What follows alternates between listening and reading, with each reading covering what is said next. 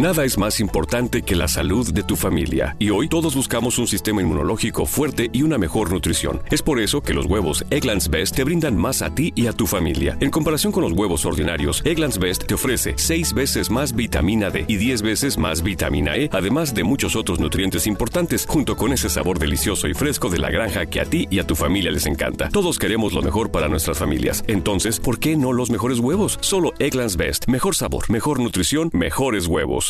London Stock Exchange Group is here to be your essential global markets infrastructure and data partner, where open isn't just a platform, but a philosophy, giving you the freedom to make your mark in the world. LSEG, open makes more possible. ¡Bienvenidos al Himalaya! Hoy, después de una extensiva investigación, sabemos que no es así. El Yeti está en México y este es su espacio. Yo, check this out. Good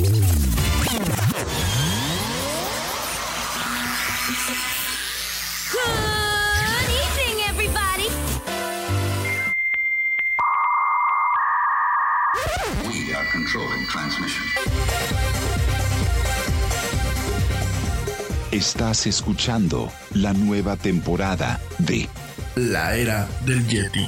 Tecnología, Actualidad, arte, música, entretenimiento, sexualidad. Política. Y mucho más. En este espacio. La era del Yeti.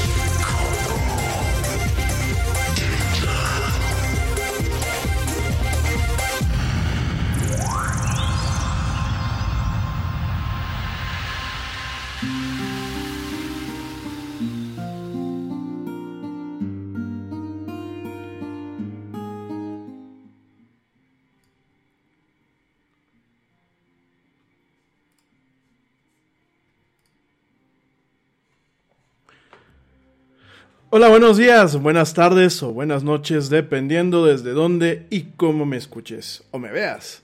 Como siempre me da un tremendo gusto estar contigo en esto que es la mañanera del Yeti de la era del Yeti. Yo soy Rami Loaiza y bueno, gracias por acompañarme. Tardísimo, ya lo sé, ya lo sé. Les pido una disculpa, quedamos a las doce y media porque tenemos ahí unos retrasos. Desafortunadamente, bueno, la chamba en ocasiones no nos deja, no nos deja seguir. Pero ya estamos por aquí, vamos a transmitir, vamos a echarnos nuestras dos horitas de programa.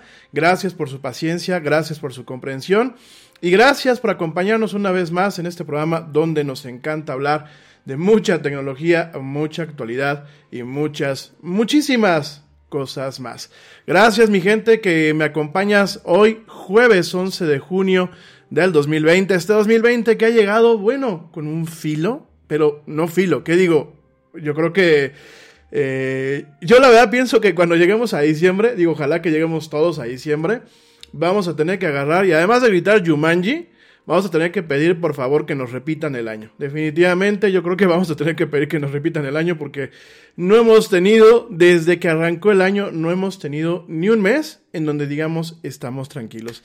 Así que, eh, pues bueno, ya afortunadamente o desafortunadamente, dependiendo del punto de vista en que lo veamos, ya estamos en el día 11 de junio. Ya la próxima semana estamos a 18. Y posteriormente, cuando ya parpadeemos, se nos acabó un mes más, ¿no? Y han sido unos meses muy variopintos, ¿no? Han sido como muy extraños. Enero, que bueno, pues fue la cuesta enero, febrero, que fue largo, marzo, que duró una infinidad, abril, que nos la pasamos por aquí guardados. Desde abril, desde abril estamos guardados la mayoría de la gente. A pesar de que en ocasiones tenemos que salir, pues desde abril estamos más que guardados. Y pues ya, ya estamos en junio, julio está a la vuelta de la esquina.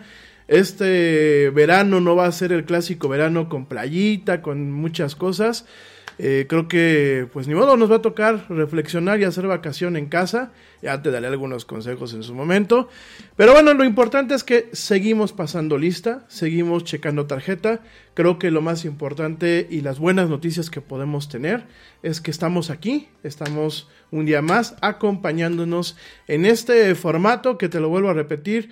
Vamos a estar pues transmitiendo así eh, pues de aquí a que termine lo que es el encierro general, después regresaremos a nuestro horario de noche y eh, de noche para México y las Américas, de madrugada para Europa, pero de cualquier forma pues vas a poder seguirme escuchando, viendo e interactuando conmigo.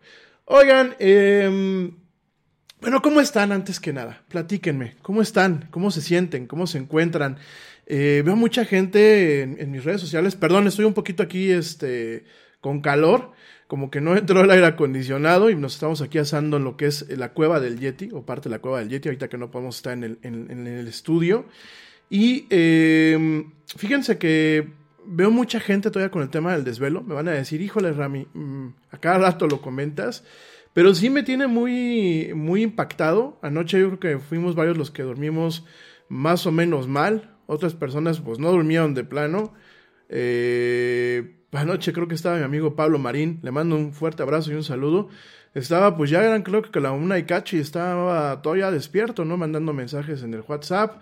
Estaban por ahí, bueno, pues en redes sociales vi que mucha gente todavía estaba subiendo memes. Eh, realmente se nos está haciendo muy pesado esto, gente.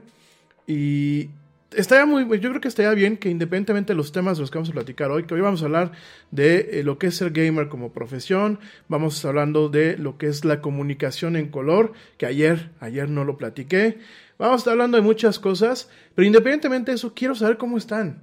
Vamos a convertir esto un poquito en un, en un plan ya más de acompañarnos. Eh, la gente que me está escuchando lo invito a que se conecte directamente a, directamente a nuestras redes sociales que aparecen de este lado. Eh, para la gente que me está viendo a través de Facebook Live y de YouTube. Eh, para la gente que me está escuchando, le recomiendo que se conecte directamente a el chat de Spreaker, que es la plataforma donde estamos transmitiendo en vivo. También el puro audio. Si quieren ver el video, si quieren ver a Pedro el Malo, de verdad parezco Pedro el Malo, ¿eh? ¿Ustedes cuando ubican a Pedro el Malo? El de Walt Disney, el, literal, el, enemigo de, Mickey Mouse. Ahorita sí traigo aquí mi, atuendo así de Pedro el Malo, ya nada más me faltan aquí las orejitas y, y ponerme aquí los dientes checos. Un ratón aquí agarrado y ya soy Pedro el Malo, ¿no? No, pero en serio, mi gente, si quieren verme a mí platicando lo que les voy a estar enseñando a lo largo de, este programa y de las siguientes emisiones, pues píquenle directamente a nuestras redes sociales. En Facebook me encuentras como la era del Yeti, ahí estamos transmitiendo. En, eh, Twitter me encuentras como arroba el Yeti oficial para que me mandes mensajes. En Instagram me encuentras como arroba la el Yeti. Y me puedes buscar en YouTube, por supuesto, como la era del Yeti. Todavía no tenemos este eh, link, este URL de cortesía que, nos, que le da YouTube a la gente que tiene muchas suscripciones. Por favor, si quieren echarle la mano al canal, pues eh, vayan, suscríbanse, piquen a la, a la campanita, denle like si les gusta el programa, compártanlo con sus amigos, hagan un poquito esto, vamos a hacer crecer la comunidad. Realmente eh, en algún momento pues me gustaría que esto fuera una comunidad, no solamente el puro Yeti, sino que este proyecto crezca. Y en un ratito más les voy a poner el link de la página de la tienda de, Mer de Merc, de merchandising, de chácharas, de souvenirs del área del Yeti. No hace falta que vayan al Himalayas, ustedes pueden llevarse un bonito souvenir de la era del Yeti directamente a través de esta plataforma que surte a, a, nivel mundial. Tenemos pues las fundas para los teléfonos, las tazas, los vasos, los cojines, playeras, sudaderas, chamarras, de todo un poquito. Vamos a estar cambiando un poquito lo que son el merchandising que manejamos ahí. Y eh, pues con, con, ese, con esas compras, además de hacerme publicidad, de hacerle publicidad a este, a este proyecto, donde estamos ya colaborando bastantes personas, aunque luego no se vean, pues además de hacer eh, publicidad, ayudan con un pequeño porcentaje. Oigan, mi gente, bueno, a ver, vamos a ver eh, a quién tenemos por aquí hoy. Bueno, saludos a la güerita hermosa, que por ejemplo, ya, yo espero que me esté viendo, me esté escuchando. A mi güera, le mando un beso a la mamá y al papá del Yeti, que también ya me están escuchando y viendo. Les mando un beso a mis viejos. Saludos a Adolfo, Adolfo Chora Sosa, que ya está por acá. Gracias, Adolfo. Eh, te mando un fuerte abrazo. Pues sí, ha sido un año perdido, viejo. ¿Qué te digo? Gracias por tus comentarios, gracias por el, el pues la idea que tienes de este programa. Esperemos que nunca, nunca te decepcionemos y estemos a la altura. Eh, eh, sí, vamos a platicar un poquito el tema de gamer como un tema profesional. Aquí en México se empiezan a abrir licenciaturas, se empiezan a abrir posgrados, se empiezan a abrir diplomados, mucho para el tema del eSports. Eh, pero también el tema del gamer, de, de, cuando somos gamers, que por cierto en un ratito más les voy a poner mi gamer tag para la gente que, que tiene eh, Xbox One, para que me agregue, para que podamos jugar. Eh, el tema de, de, de, del gamer, de, lo que es realmente el, juego, el videojuego, el juego electrónico, además de ser una gran industria, que lo hemos platicado infinitamente de infinito número de veces en este programa, además de ser una industria, una industria en donde a lo mejor tú el día de mañana puedes ser un artista que trabaje diseñando los assets o los activos de los juegos, puedes ser un programador que eh, esté trabajando para lo que es directamente un, programador lo que es eh, la máquina, el motor o, la lógica del juego, la inteligencia artificial. Eh, puede ser también gente de marketing, ¿no? La gente como un servidor, pues tranquilamente también podemos, pienso yo que podemos trabajar en, este, en la industria de los videojuegos, bueno, pues haciendo justamente el marketing necesario para vender este, pues este tipo de cosas, ¿no? Entonces, eh, te, tenemos muchísimas cosas. Saludos Lulu Chávez, que también por aquí está conectada. Saludos también a la doctora Arely Sánchez, que también por aquí está conectada. Gracias, doctora. Ya te vamos a pedir, por favor, en un par de semanas eh, que nos vuelvas a acompañar. Traemos un chorro de dudas y de interés del programa que nos hiciste el favor de acompañarnos. Y bueno, vamos a darle seguimientos a esos temas. Eh, y retomando un poquito el tema. Ah, por cierto, cada vez que me dicen el otro día, oye, ¿por qué cada vez que le damos like nos aparece un zombie de este lado? Perdón, de este lado, en mi otra izquierda, perdón. Este, bueno, ese es el sistema que tenemos aquí programado para también reconocerlos cuando nos saludan y eso. Ya le voy a poner ahí un Yeti. Lo que pasa es que pues todavía estamos aquí jugando con esta herramienta, pero ya la próxima semana pues, ya aparecerá el Yeti, ¿no? Oigan, el tema de los videojuegos, ahorita vamos a platicar de videojuegos, vamos a platicar de algunas notas. Hoy se lanza, bueno, hoy se presenta, se presenta de forma oficial en un ratito más lo que es la PlayStation 5. Teníamos contemplado hacerle eh, pues la cobertura, la cobertura directamente a lo que es eh, este lanzamiento. Desafortunadamente por temas de trabajo no voy a poder hacerlo, pero, pero denme chance, denme chance. Si mañana logro organizarme, mañana lo platicamos. O sea, hacemos el viernes, si no hasta el siguiente martes. Digo, me gustaría mañana porque vamos a tener un poquito más fresco el tema, ¿no? Entonces, este Retomando un poquito lo que te estaba diciendo, y vamos a estar platicando muchas cosas más, pero me parece que el tema de los videojuegos, además de la parte de producirlos, además de la parte, pues realmente de trabajar tras bambalinas con el tema de los videojuegos, tenemos también la parte del deporte electrónico. Tenemos la parte en donde hoy hay personas que se están haciendo mucho dinero, demostrando una habilidad que no todo el mundo tiene, amigos míos, porque jugar un, por ejemplo, un first person shooter, uno de estos shooters donde tú eres un personaje como Overwatch y tienes una perspectiva de primera persona, eh, el poder ser exitoso en un juego de estos, cuando juegas contra jugadores de, todas, de todo el mundo y de todas las habilidades, de verdad que son retos, eh, yo lo digo como, como gamer, pero ya soy gamer medio chavo rucón, y medio, medio ruco más que chavo, aunque las estadísticas todavía apoyan a que estoy chavo. Eh, de verdad es que son, eh, requiere mucha habilidad, requiere mucha concentración, requiere mucha coordinación psicomotriz, requiere mucha, eh, mucha atención en, en, el entorno, mucha atención, tiempos de respuesta rápidos. La verdad es que no cualquiera, y por eso los jugadores que realmente destacan, como en cualquier parte, pues están haciendo dinero como perteneciendo a ligas, eh, formando equipos, siendo individuales, no solamente con el dinero que muchas veces consiguen, eh, con los premios que se reparten directamente en lo que es eh, los, este tipo de torneos, no solamente las bolsas que al final del día se reparten, sino también como los deportes normales, mi gente, patrocinios, apoyos, eh, hay, ya hay clubes, ya hay clubes directamente análogos a lo que es el club de fútbol, ya hay clubes de, equipos deportivos, de, equipos competitivos en el tema del eSports, que igual estos chavos pues perciben un sueldo. ¿Por qué? Porque pues tienes a una entidad atrás que está soportando toda la operación, ¿no? Entonces vamos a platicar de todo esto. De hecho, bueno, eh, el tema educativo que se está abriendo aquí en México es justamente para la administración de equipos de gamers, para el tema de deportes electrónicos y para otro tipo de cuestiones a lo mejor un poco más administrativas y comerciales, ¿no? Mucha gente cuando platicábamos los años pasados se burlaba. De hecho, por ahí tengo muy buenos amigos que los quiero mucho y me decían, es que tú eres un, un viejorrón hablando todavía con el tema de los juegos de niños y todo ese rollo. Y realmente los videojuegos dejaron de ser cosas de niños desde hace mucho tiempo. Llevamos más de, yo creo que más de una década que dejaron ser cosa de niños es una industria que en ocasiones tiene el mismo presupuesto que tiene Hollywood en, algunos juegos, los juegos AAA. Y además de todo, pues fíjense ahorita, mi gente, con este tema, hay partidos de fútbol. Sí, yo sé que me van a decir, de la, de la Liga Británica, ¿no? Entonces, este. aquí me están este, cotorreando. Eh, por ejemplo, la Liga Británica, pues sí, que ya vamos a platicar, porque la Liga Británica la liga eh, inglesa ha tenido una infraestructura, un despliegue de infraestructura para poder llevar a cabo partidos y transmitirlos por, televisión de forma remota. De hecho, eh, yo estaba impresionado y lo vamos a platicar la próxima semana de cómo los comentaristas están en su casa, el que se encarga de la repetición instantánea está en su casa, en otra parte. Eh, lo que es el switch, switch principal de cámaras, está en su casa, en otra parte del país. Tienen cámaras robóticas en el estadio, tienen un soporte de esqueleto en el estudio y en lo que es la parte del control principal. Y lo demás es todo vía remota, ¿no? Entonces, eh, ya lo platicaremos porque no quiero desviarme mucho del tema. A mí me parece que los ingleses se han lucido con este, con este tema, ya lo vamos a platicar.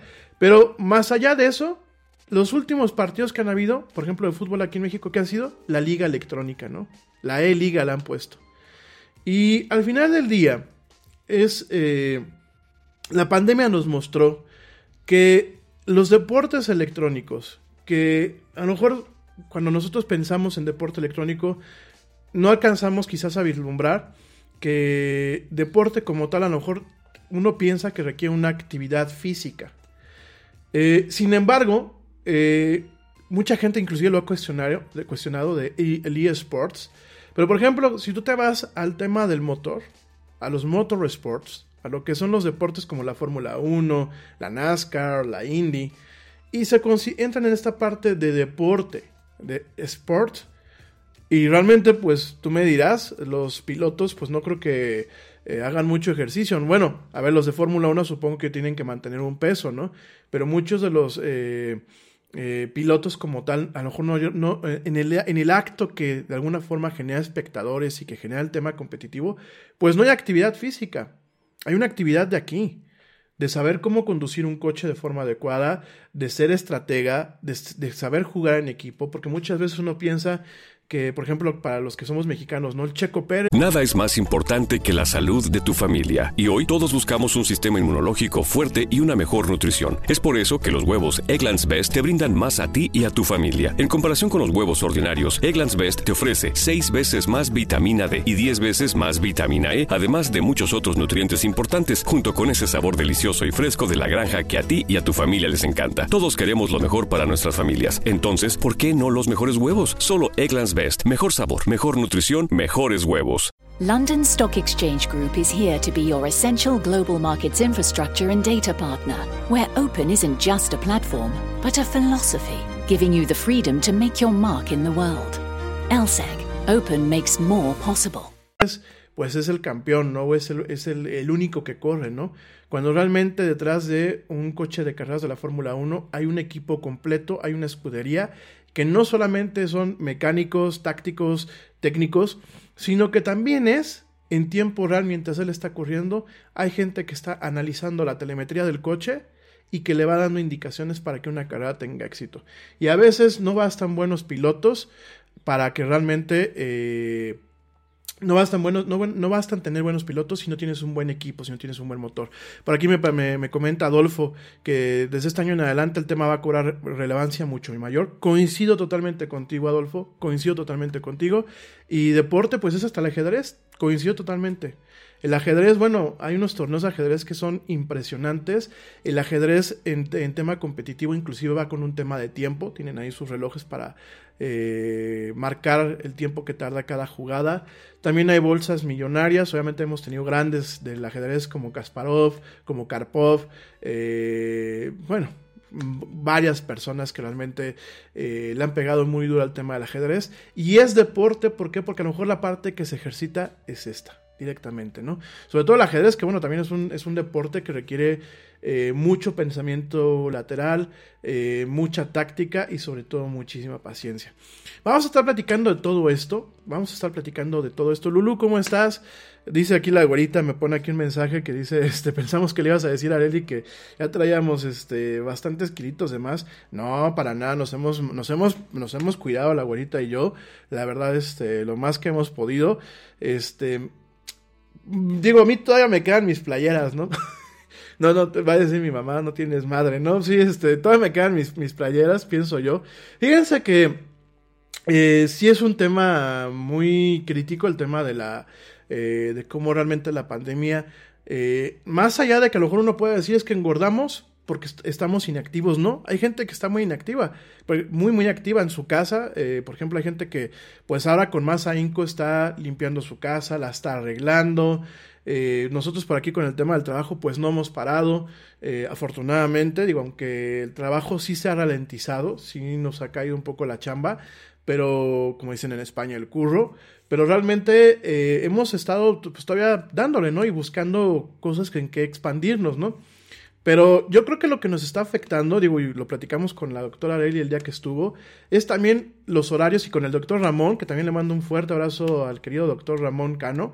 Eh, yo creo que también es ha sido mucho eso, mis queridos amigos, eh, que no tenemos horarios. Y hay gente que literal sube, estoy comiendo a las 3 de la mañana, no puedo dormirme, me dio hambre ahorita, no me dio hambre antes. Hay gente que está durmiendo dos o tres horas nada más. Eh, dice por acá la güerita que el síndrome de circunferencia de cintura alterado, ¿no? Pues sí. Ya luego les platicamos porque fíjense que la, la güerita y yo no hemos parado.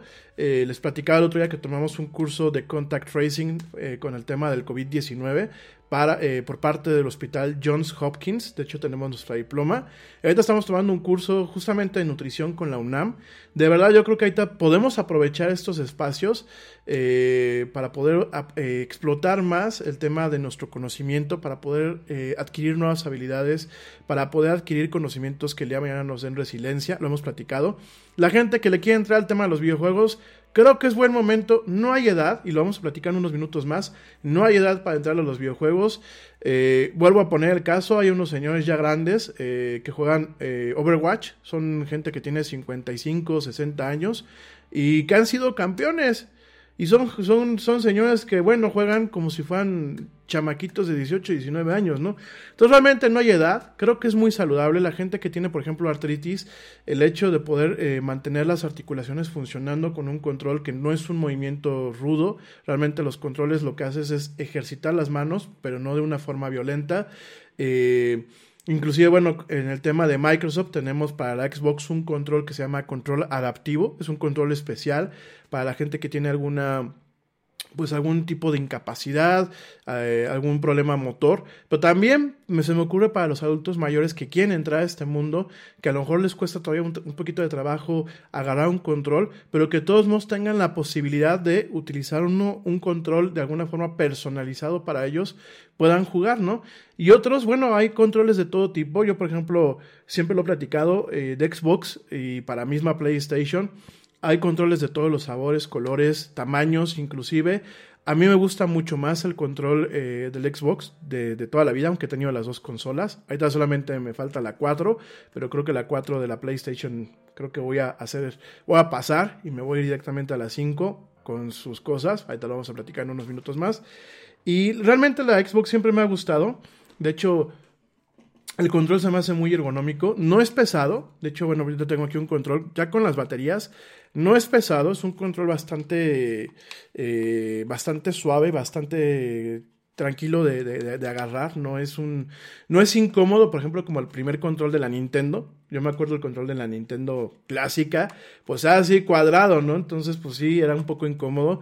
Super Nintendo mejoró un poquito la ergonomía. Sin embargo, me queda claro que fueron PlayStation eh, a partir del DualShock 3, me parece a mí humildemente, y Xbox a partir de la Xbox 360, porque el control original de la Xbox original, pues era, era como traer un pequeño teclado en las manos, era una cosota grande, le llaman el control Duque, y, este, y me parece que este control, que realmente ese es el Xbox One, van a decir que haces tú con el control aquí arriba, bueno, es que a veces lo utilizo para estas computadoras, de vez en cuando, aunque no soy gamer de computadora, soy gamer de consola, eh, este control me parece muy ergonómico, no es nada pesado, de hecho los más nuevos eh, son ligeramente más, eh, pues vaya más ligeros. este es uno de los viejitos, hay unos más, este, más nuevos que inclusive se pueden conectar vía Bluetooth a tu, a tu smartphone, se pueden conectar vía Bluetooth a tu computadora y son controles que casi no pesan. Entonces yo se los recomiendo mucho a la gente. Tengo ahí abajo un control Elite, que luego se los enseño. El control Elite también me gusta mucho, no por decir, ah, es que tengo un control Elite de Xbox, ¿no? Me gusta mucho porque le, le cambias las palancas. Entonces yo, por ejemplo, que tengo aquí dedos como de Yeti, así de, oh, soy gigantón. Puedo ajustar las, palancas, el tamaño, para obviamente tener un poco más de flexibilidad en algunos juegos. Y tienes unos paddles, tienes unos controles abajo que yo, por ejemplo, soy muy torpe, la verdad lo tengo que reconocer. Me cuesta mucho trabajo cuando estoy jugando luego presionar estos dos, estos dos que están acá, o presionar las palancas hacia abajo, porque estos joysticks, aparte de moverse así, se presionan hacia abajo, ¿no? Entonces tú tienes aquí unos paddles o tienes como unas paletas y desde aquí tú puedes programar estos controles, los programas para acá. Entonces, pues a mí me queda más fácil con mis manotas de Gigantón, el de los pitufos, o de Pedro el Malo, me queda más fácil pues eh, operar el control desde acá que muchas veces está haciendo esto, ¿no? A lo que voy con eso, no, no estoy haciéndole publicidad ni a, Microsoft ni a, ni a los controles Elite, pero lo que voy con esto es realmente la puerta o, la puerta de acceso al tema, del, al, tema de los videojuegos, al, tema de, la, de, ser gamer, que bueno, también vamos a ver que gamer como tal también es parte de una cultura, cultura urbana en muchos sentidos.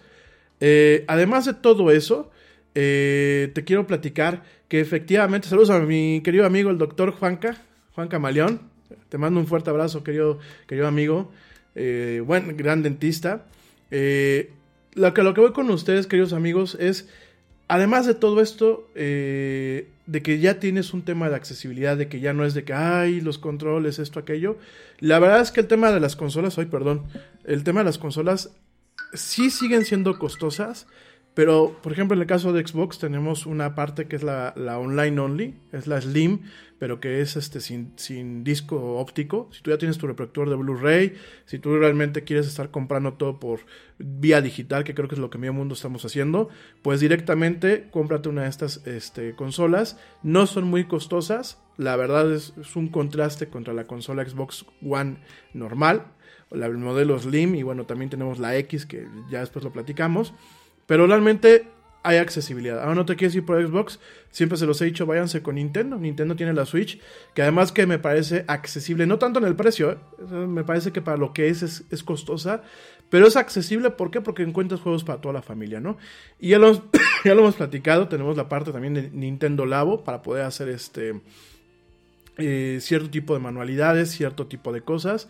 Entonces, este, lo vamos a ir platicando, todo esto poquito a poquito, no me quiero ahorita clavar solamente con este tema, traigo algunas notas, pero definitivamente gente, denle una oportunidad a ustedes a lo que es el tema de los videojuegos, no son para niños, vuelvo a repetirlo por enésima vez en este programa, y como lo vamos a platicar el día de hoy, nos vamos a dar cuenta que son una industria que no solamente beneficia a quien produce los videojuegos, sino también a quien los juega. Si tú juegas videojuegos, puedes hacer dinero. De hecho, bueno, pues parte de la infraestructura que estamos utilizando ahorita para transmitir este programa a través de Facebook y de YouTube es una infraestructura que originalmente se creó para satisfacer a los streamers, a la gente que transmite cuando juegan juegos, ya sean de competencia, solos y eso, y que los transmiten y que tienen pues un grupo de canales y de seguidores y todo el rollo, ¿no? Parte de esta infraestructura se creó primero para ellos, aunque bueno, pues siempre vemos el oportunista que llega y que lo empezamos a utilizar para otros fines, ¿no? Por aquí me comenta Adolfo que él jugaba mucho Xbox y Nintendo, pero últimamente y sobre todo por esta crisis me he enfocado e invertido más en la poderosísima PC Master Race. Viejo, fíjate que yo, yo empecé un poco al revés. Yo hace unos años, sobre todo cuando iba a la universidad, me pegué más a la, a la PC Master Race. De hecho, todavía hace una década eh, tenía yo mi, mi, mi, Dell, que tengo por ahí todavía arrumbada, que me tengo que deshacer de ella. Y me gustaba, pues sí, estar cambiándole yo la tarjeta, la tarjeta de video. Eh, le metí mano al procesador, le metí mano a la memoria. O sea, realmente yo me compré una base, una, una Dell XPS, que este que bueno, pues me, en su momento la compré no tan, no tan bien especificada. Después le fui metiendo poco a poco, le fui cambiando la tarjeta de video, la aceleradora, le cambié en su momento el procesador, que bueno, ya en su momento les platicaré esas historias tan tristes. No soy tan hardcore de llegar y decir, oh, espera, voy a poner aquí un sistema de refrigeración por agua, ¿no? O, o de... O de o de vapor, porque por ejemplo ahorita ya tiene sistemas de refrigeración prácticamente que emulan los sistemas de refrigeración para aplicaciones eh, industriales, ahora los puedes tener pues para tu computadora, ¿no? Para que puedas hacerlo overclocking, para poder hacer diferentes cosas, ¿no? Yo estuve muy clavado con eso hasta que llegó un momento en que dije, no me costeaba, la verdad es que no me costeaba ni en tiempo ni en dinero. Este, la última tarjeta de Nvidia que compré, de la marca EVGA, que aparte la tuve que devolver tres veces porque cada rato se fastidiaba esa tarjeta. Este, sin overclocking, ¿eh? Yo no le, no le metía nada de mano especial. Eh, me costó cerca de 600 dólares y dije, ¿saben qué? Hasta aquí llegué. Eh, mejor me dedico a comprar máquinas para chambear con la que tengo ahorita y le invierto un poquito más al tema de la consola, ¿no? Eh, creo que ahorita vamos a platicarlo también, Adolfo. Vamos a llegar a un punto en donde vamos a encontrar una sinergia entre lo que es la consola, creo que con la Xbox One Series X y con la PlayStation 5, creo que vamos a empezar a ver esa sinergia, ¿no? Vamos a empezar a ver ese entronque en donde quizás encontremos eh, consolas muy similares a, lo que es una computadora común y corriente. Creo que creo que lo, traemos desde la, la, esta generación, desde la Xbox One X y desde la eh, PlayStation 4, que ya corren bajo arquitecturas propias de una PC y quizás con ciertas capacidades para poder crecerlas, ¿no? Eh, ya lo platicaremos. Yo creo que últimamente los gamers somos una sola tribu y no importa el medio que utilicemos. Pero bueno, vamos a estar platicando al final de, de día de esto. Por aquí me comentan que si que qué consola recomiendo para estos tiempos. Miren, para estos tiempos, no sé si, si, si, me estás preguntando en lo económico o me preguntas en general. Yo, si me, si me dicen ahorita qué consola compraría si uno tuviera, una de dos, o me voy por la Nintendo Switch, que ya platicaremos también de ella en su momento. Si no nos da tiempo hoy, pues la platicamos mañana. O me voy directamente por la Xbox One, este, Xbox One X o por la Xbox One normal o por lo vaya, por la familia Xbox, menos la 360, pero por la familia Xbox. ¿Por qué? Fíjense que yo lo platicaba ayer con mi amigo Manu, que espero que por ahí nos esté viendo. Eh, la Xbox tiene un programa que también está disponible para la PC que se llama eh, Xbox eh, Game Pass Ultimate, que es un programa de suscripción, es un Netflix. Y la verdad en estos días de crisis, en donde pues dices, este, o compro un juego o hago el súper, y definitivamente pues haces el súper. Eh, sí, no, no, sí soy gamer, pero pues es de eso a quedarme sin comer, pues no, ¿verdad? Este, eh, realmente te apañas. Yo he estado jugando juegos del catálogo del, Game Pass Ultimate, por ejemplo, el Red Dead Redemption, que el, el 2, que la verdad no lo había jugado, ya me lo bajé. O- hoy salió, no, ayer salió todo lo que son los Kingdom Hearts, para la gente que le gusta el tema juegos de rol japonés y Disney. Echen un ojo a Kingdom Hearts, ya platicaremos. También salió ahorita, hoy salió eh, One Man's Sky, que bueno, pues es un juego de exploración espacial, también ya lo platicaremos, está disponible. Además de los Minecraft, además de, bueno, de todos los Halo, que está por ejemplo aquí de toda la saga de Halo, eh, bien lo dice Adolfo. O sea, realmente tenemos todo en, en el tema del Game Pass, está disponible también para PC. Ah, hay una, hay un- una membresía que te incluye el Game Pass para la Xbox y el Game Pass para la, para la PC. Hay también la membresía por separado. Pero bueno, yo creo que sería la consola que más recomiendo ahorita, ¿no? Además, si tú no tienes un Blu-ray, si también quieres, pues el tema. Digo, me van a decir, oye, ya no existe el blockbuster, ya, ya para qué hablas del Blu-ray, ya es como muy old fashion. Bueno, la gente que nos gusta el cine, que realmente a lo mejor de vez en cuando queremos pues ver algo con tranquilidad, de que no haya streaming o con la mejor calidad de video, pues el Blu-ray sigue siendo una opción. Si no, vete por la consola sin eh, la unidad óptica y de verdad vale mucho la pena. Oigan, mi gente. Eh, me quedan, pues, no, ya, ya tendría que haberme ido un corte desde hace rato. Déjenme, me voy a un corte, me voy a un corte rapidísimo, ya vuelvo. Eh, por cierto, te vuelvo a recordar mis redes sociales que aparecen de este lado. Ay, así le supe el espejo, de este lado. Entra a platicar conmigo, entra a verme, comparte el programa, suscríbete a los canales, dale like a la página de Facebook. Vamos a hacer ruido, vamos a hacer, pues, que esto crezca. Y eh, regresando, vamos a estar platicando de muchos temas. Además del tema de los videojuegos, voy a platicarte un poquito de la comunicación en color. Eh, es algo que me han pedido, por aquí les voy a enseñar un par de gadgets que utilizamos realmente la gente que nos dedicamos al tema de publicidad y marketing para hacer una, comunidad una comunicación efectiva de color. Vamos a platicar de un par de notas y nos vamos a platicar pues de gamers el día de hoy. Hoy jueves, por fin jueves, aunque pues a lo mejor no nos sepan los jueves, vamos a estar platicando en esto que es la era del Yeti. No te desconectes, no te vayas. No me tardo nada.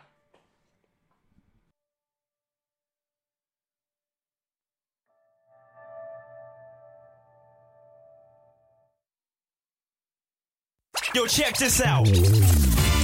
Este corte también es moderno. No te vayas.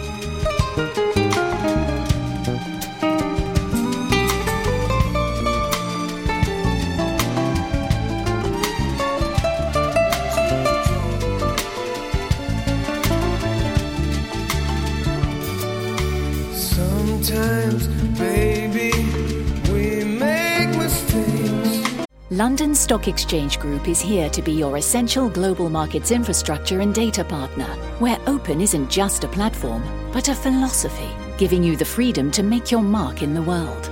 LSEG, open makes more possible.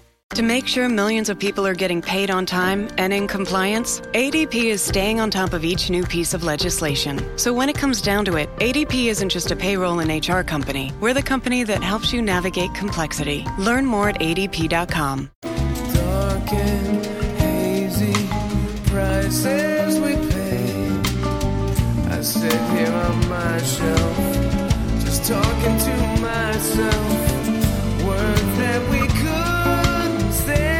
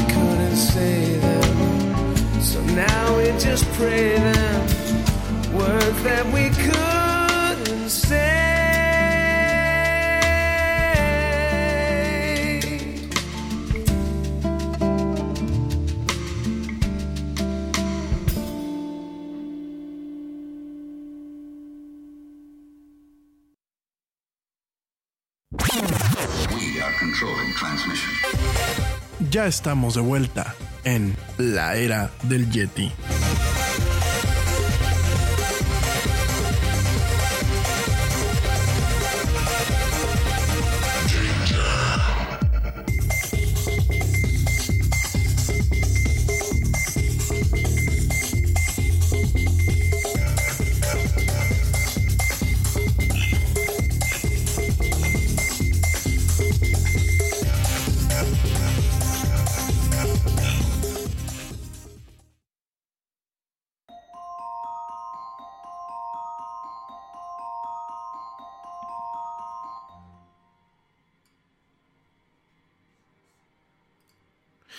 Y ya estamos de vuelta en esto que es la mañanera del Yeti, la era del Yeti. Gracias a la gente que continúa viéndome, escuchándome.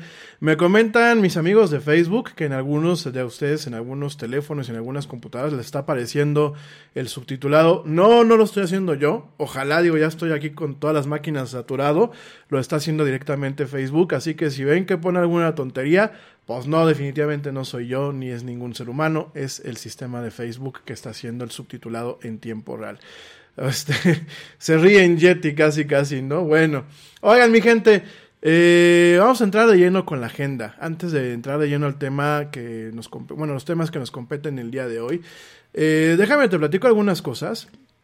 Eh, rápidamente y de forma muy breve. Te platicaba el día de ayer que David Lynch estaba lanzando, estaba volviendo a lanzar esta serie que se llama Rabbits. Es una serie experimental que él hizo pues a principios del año 2000.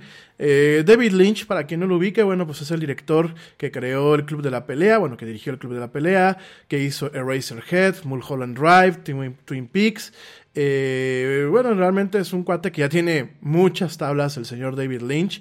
Y en su momento, eh, a principios del año 2000, él hizo esta serie que era una especie de sitcom, pero obviamente con ese toque oscuro que directamente David Lynch eh, le pone a muchas de sus series.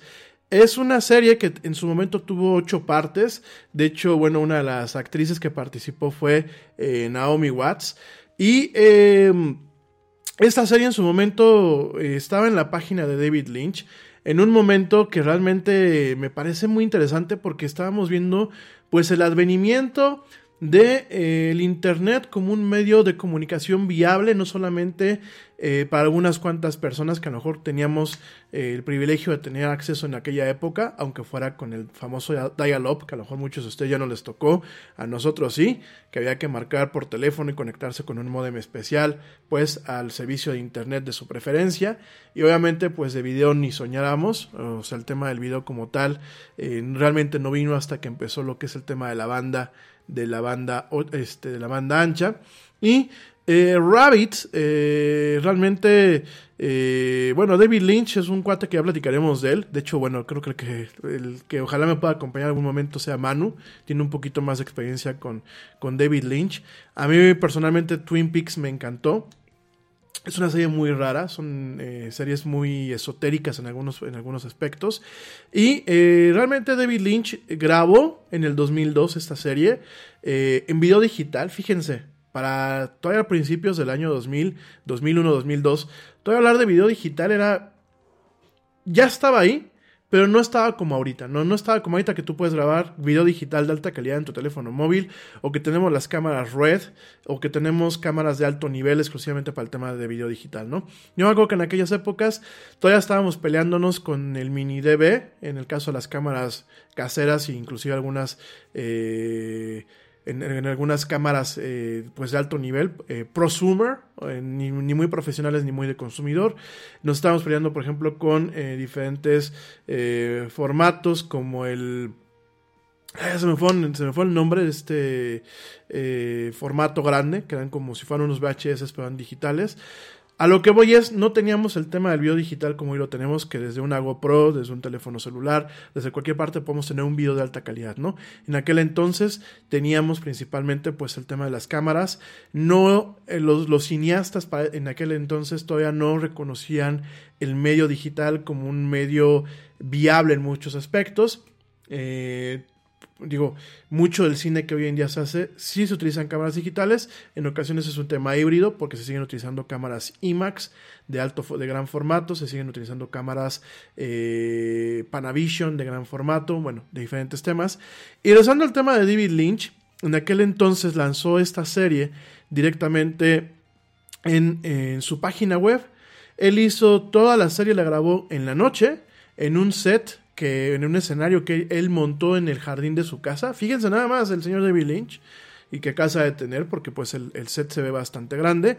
Eh, su elenco es Naomi Watts, Laura Harring y Scott Coffey que aparecieron todos en el año eh, en el año anterior en una película que era Mulholland Drive y eh, este Rabbit es una especie de sitcom vamos a pensar Friends pero con un tema en donde se, cada componente de lo, que, de lo que forma el sitcom, que el sitcom eh, parte es el guion, pero también es parte los efectos, por ejemplo, las risas enlatadas, parte es la colaboración del público cuando se graba con un público en vivo, eh, parte son los pequeños gags que se pueden tener, que muchas veces los gags se pierden en la traducción. No es lo mismo que tú veas un sitcom británico, en donde en ocasiones pues choca con lo que nosotros consideramos como el humor en la cultura latina. No es lo mismo que veamos un sitcom gringo, como por ejemplo Two and a Half Men, este, Friends, eh, The Theory. Y muchas veces inclusive a nosotros mismos decimos, ay, que sosos, porque choca con esta parte cultural. Y lo que hace directamente David Lynch es sacar cada uno de estos componentes, separarlos, dejarlos en un mismo paquete, pero aparte siempre dejar esta aura de misterio, aura de peligro inminente, muy propio de lo que ha hecho David Lynch en su carrera como cineasta. Y lo estamos viendo aquí, ¿no?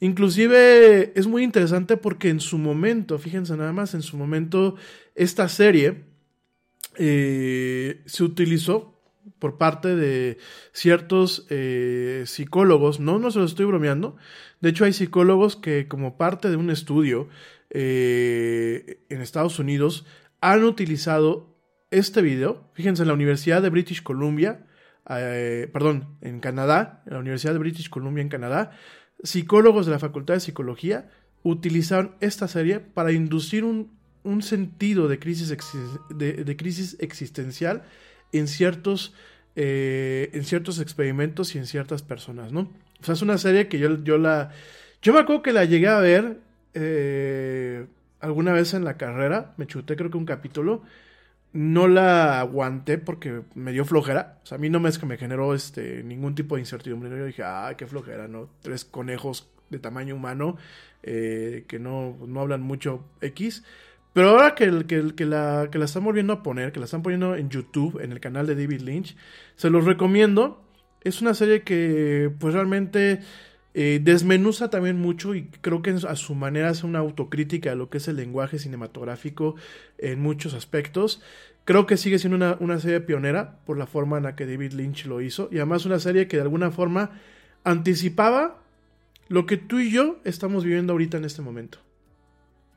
El señor David Lynch agarró sus camaritas y se puso a grabarla en el jardín de su casa y pues ahorita prácticamente 18 años después, está un fulano que dice que se llama, que le, que le dicen el Yeti, que se llama Rami, que parece Pedro el Malo, hablando de tú a tú, a través de la cámara de una computadora en su ático. Ayer me dijeron que esto era un ático, no es un mezanín, es un estudio, pero bueno, vamos a llamarle ático.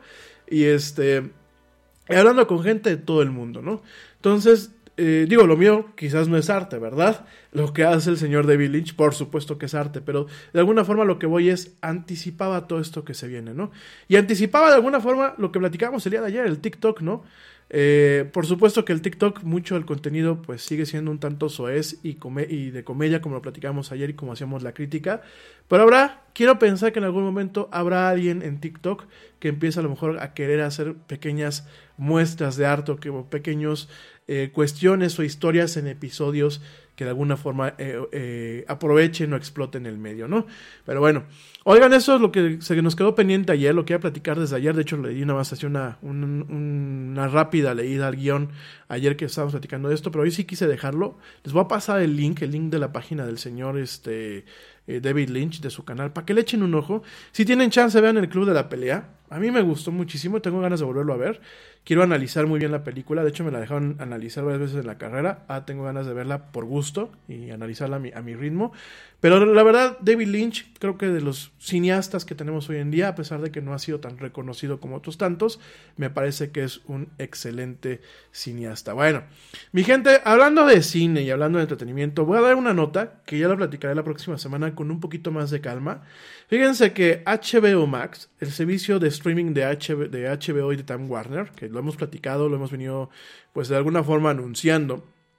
Ojo, no nos confundamos con HBO Go aquí en México. HBO Max pues es el nuevo contrincante en esta arena del streaming contra Netflix, contra Disney Plus y contra eh, Peacock de NBC. Pues fíjense que HBO Max, HBO Max, directamente suspende, suspende de forma temporal eh, lo que el viento se llevó desde en su catálogo.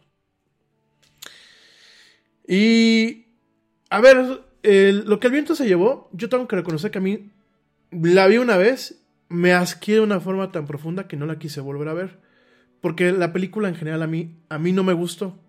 El cine, eh, hay cine que resuena conmigo, hay cine que no. Eh, si ustedes me dicen qué fue lo que no le encontré, eh, realmente no me, no me, gustó nada de la película, ¿no? Eh, sin embargo, yo tengo que reconocer que es una joya. Sin embargo, yo tengo que reconocer que esta, esta película de 1939 es una joya, no solamente en la narrativa y el guion que maneja, sino inclusive en los primeros esfuerzos de un uso adecuado del lenguaje cinematográfico como lo conocemos hoy en día, ¿no? Y desafortunadamente, eh, lo que pasa con eh, lo que el viento se llevó, y por eso quizás ahorita es mención, digo, aunque realmente esta plataforma no la tenemos ni en México, ni en España, ni en otros países, realmente está en Estados Unidos. Sí, yo sé que hay mucha gente en Estados Unidos que me ve y que me escucha, les agradezco muchísimo de antemano. Pero en lo que vemos aquí, mi gente, es que la están suspendiendo de forma temporal, aunque todavía sigue disponible en algunos servicios de video en demanda, todavía sigue disponible en disco, y la suspendieron del catálogo directamente porque van a ver qué pasa con el racismo que hay en ella.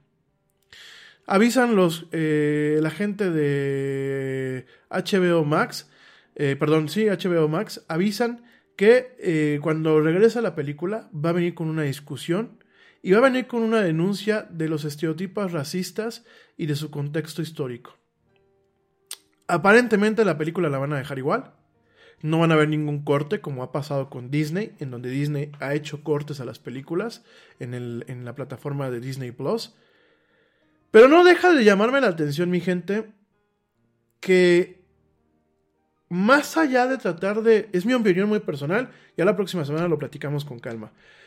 Pero más allá de tratar de allanar el tema del racismo, desde el uso de la razón, desde el punto de vista de un planteamiento en donde a la historia no se le tiene por qué eh, aplicar cloro, o por qué aplicar correctivos, o por qué ponerle etiquetas, ¿no? Sino, yo pienso, me queda claro que el racismo es un problema que nos aqueja a todos y en todos los países, ¿eh? No solamente en Estados Unidos, no solamente en Europa, no solamente en México. Y discúlpenme si alguien aquí en México me dicen que aquí no hay racismo, aquí tenemos racismo. Pero creo que el planteamiento del racismo no tiene que ser como algo singular, no tiene que ser como un hecho que en ocasiones suena como que ahora, ahora se puso de moda que vamos contra el racismo. Y mañana se va a poner de moda que vamos a plantar arbolitos. Creo que tenemos que romper este tema de estos picos, de estos eh, choques intermitentes y realmente empezar a buscar un planteamiento y una plataforma que nos permita quizás no atacar, porque creo que no, la palabra no es atacar, sino abordar el racismo desde los diferentes enfoques eh, que el uso de la razón humana nos permite y buscar de alguna forma que la gente entienda no a partir de que le hablemos a la gente como niños, que de hecho a los niños ya no se les debe hablar como niños en muchos aspectos, los niños son personitas que en ocasiones entienden más que de lo que uno se imagina, personitas inteligentes. Y creo que hay que empezar a hablar a la gente en un plano de inteligencia que yo sé que a lo mejor mucha gente no lo tiene, pero bueno, no quiero faltarle respeto a nadie. Creo que hay, hay mucha gente que ha optado por ser ignorante y poco inteligente de una forma voluntaria, porque los medios y la capacidad ahí están. Y creo que más allá de querer dar manazos y decirle, no, niño, no, ser racista es malo, creo que había que buscar plataformas en donde eh, de alguna forma se aborde el racismo como algo que es inherente a una naturaleza humana, porque si, está, si tú tienes la capacidad de ser racista, es porque viene codificado en el cerebro en un plan neurológico, ¿no? Pero ustedes me van a decir que todo, por eso en todo el mundo somos racistas. No, pero tienes la capacidad de sentirte superior a alguien solamente por su tono de, color o por su nacionalidad, ¿no? Entonces creo que debería de empezarse a abordar ese tema de la naturaleza humana y decir, pero lo padre del ser humano es que podemos cambiar nuestra naturaleza.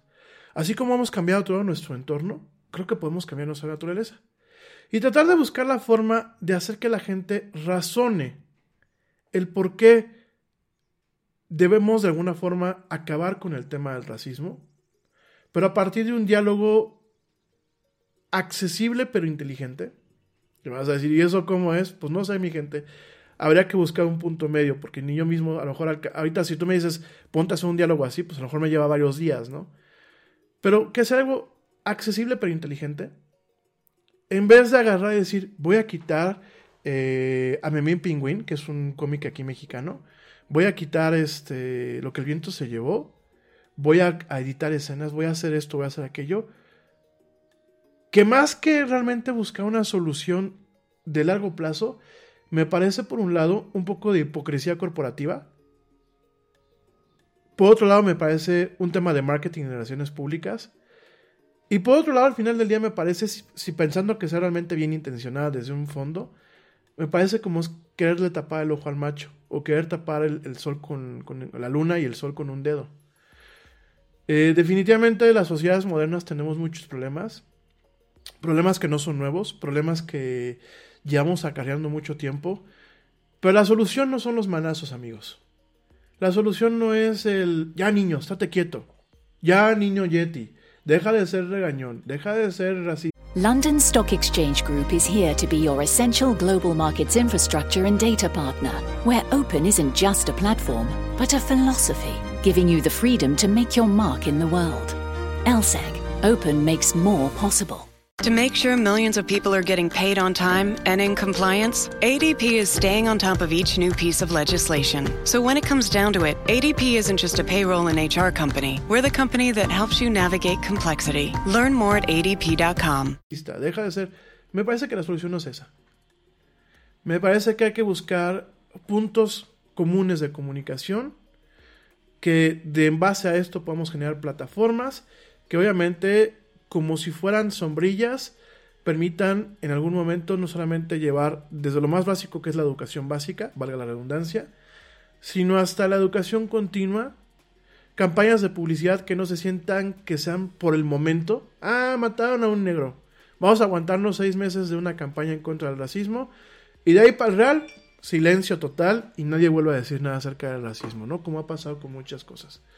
Entonces creo que definitivamente tenemos que poner a trabajar nuestros cerebros y empezar a atacar este tipo de problemas, ¿no? El racismo, la homofobia, la xenofobia, eh, los diferentes problemas que nos siguen aquejando, las diferentes fobias que hoy en día siguen siendo un cáncer para el desarrollo social adecuado de eh, ciudadanías y naciones completas, ¿no? Creo que remedios simplones como el de Time Warner, perdón, de Warner Media, que es la empresa madre de HBO Max, eh, quisiera ver qué es lo que van a hacer cuando regrese la serie, bueno, perdón, la película, pero definitivamente estos enfoques moralistas, más allá de hacer un bien, porque aparte estás haciéndole ruido a una película que si tenía atisbos racistas, pues a ver, es de 1940. Por supuesto que no la podemos abstraer al día de hoy. Pero entonces no la quites. Espérate a que salgas con este comentario que dicen que, que quiere poner este HBO Max, que le pongan su etiquetita de, ah, pues es que aquí se está... Creo, digo, creo que también es eso, es como decirle a alguien, eh, mira, las instrucciones del shampoo, ¿no? Es este, ¿por qué el shampoo tiene instrucciones? Porque pues la gente hoy en día, yo creo que cualquiera que tenga un poquito eh, de cultura general, ni siquiera cultura especializada, un poquito de cultura general, sabe que lo que se ve en una película como Lo que el viento se llevó, pues no es aplicable al, día de hoy, ¿no? Y es una película que aparte denota una realidad que ya quedó muy lejana en algunos aspectos, no tan lejana tristemente en otros, pero que últimamente una forma quizás de aprender de esa realidad no es censurándola, no es haciendo el escándalo que está haciendo Warner Media por esta eh, obra en particular el día de hoy, sino realmente buscando generar una conversación adecuada. Y eh, estas empresas que tienen mucho capital, que tienen mucho dinero, eh, yo soy, lo vuelvo a decir, soy fan del capitalismo, Dios lo bendiga, si hay un Dios, Dios bendiga el capitalismo, pero sí creo que tienen que devolverle algo, algo las empresas, así como lo hace el señor Bill Gates, del que luego hablaremos, como el señor Sir Richard Branson, como lo hacen los grandes filántropos, creo que esas empresas que son gigantescas deben de devolverle algo a la gente que las ha colocado en donde están. Y creo que una forma de devolvérselo es apoyando educación, apoyando programas, apoyando métodos educativos que realmente nos permitan cimentar de una forma adecuada lo que son aquellas plataformas y aquellas bases que van a constituir las sociedades del día de mañana. Ya no, no alcanzo a, quizás a ver el tema de la sociedad contemporánea, pero sí las del día de mañana, ¿no? Creo que sería una, una forma de devolverle una parte a la gente con un enfoque no solamente de decir, ay, mira qué buena onda es Warner Media. Bien, no. Creo que cuando uno es filántropo, no presume las cosas buenas que uno hace, ¿no? pero además dejando un camino allanado para que haya una asociación, una sociedad, perdón, más inteligente, más abierta, que consuma más, porque por supuesto una, una, sociedad educada va a consumir más, va a consumir de forma inteligente, pero sobre todo que al final del día se forme un círculo virtuoso en donde la sociedad es la parte comercial, la parte industrial, la parte eh, profesional, la parte mental, la parte emocional, realmente se van beneficiadas desde el origen, que es la educación, ¿no? Pero bueno, a lo mejor estoy soñando, ¿verdad? Todo puede ser. En fin. Oigan, pues eso fue lo que pasó con HBO. La verdad es que Me parece muy lamentable. Lo que suena de fondo, pues es este eh, que a la, a la máquina se le ocurrió hacer un backup mientras estamos transmitiendo. Entonces está sonando el ventilador. Tengan un poquito de paciencia. Eh, por aquí me dice Adolfo que hasta en Twitter han elaborado historias que innovan tipo Carlos Name. Pienso que en México el enfoque despectivo suele ser más fuerte en cuanto al ámbito clasista. Coincido contigo. Y es como pensar que la serie de Two and a Half Men fuese igualmente acogida hace, hace 10 o 15 años. Totalmente, ¿no? Y yo creo que Two, Two and a Half Men, eh, yo, yo debo de reconocer, la serie la vi. Es más, me, me fumé hasta que votaron a Charlie Harper, hasta que Charlie Sheen salió. La vi, me divertía, pero nunca comulgué con, la, con, con, con el tema de la serie, ¿no? Ya lo platicaremos. De hecho, Chuck Lorre, que bueno, pues es el creador de Two and a Half Men y de otras series, como Big Bang Theory. Chuck Lorre es una persona muy polémica. Eh, yo creo que es un cuate muy brillante que, que ve con un, con un toque muy ácido y con un toque muy crudo muchas veces la realidad. Eh, yo considero que de Two and a Half Men eh, hay muchos puntos de la serie que fueron muy nauseabundos el simple hecho quizás de utilizar a, Charlie Sheen en la serie quizás me deja una, una, una, una, mala una mala un mal recuerdo no yo creo que eh, Charlie Sheen es una persona no soy quien para juzgar no pero definitivamente como un ente público pues no es un ejemplo para nadie no entonces este lástima porque en su familia hay grandes es una familia de grandes actores no quizás en ese sentido pues él se ha visto presionado, ¿no?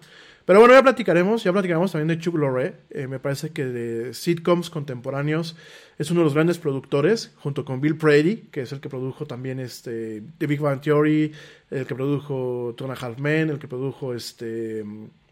Eh, ay, casi no he visto las series nuevas de sitcom, la verdad me he desconectado un poco. Eh, sí, ya en su momento también platicaremos de Friends, hay gente que odia Friends, hay gente que le gusta Friends. Es como el cine de Almodóvar. A mí eh, el cine de Almodóvar es como muy radical, ¿no? O te gusta o lo odias, ¿no?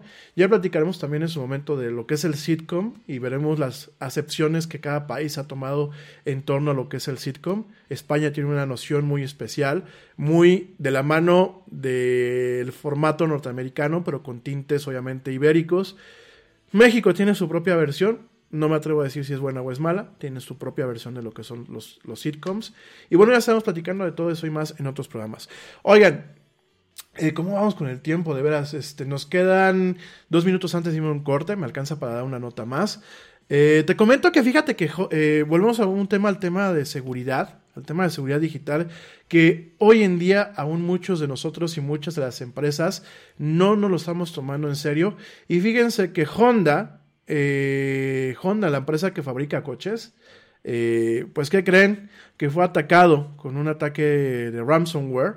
Este software que les he platicado que sirve para secuestrar computadoras y sirve para secuestrar información dentro de las computadoras, pues Honda, Honda Motors, tuvo que pausar su producción. Fíjense nada más, mi gente.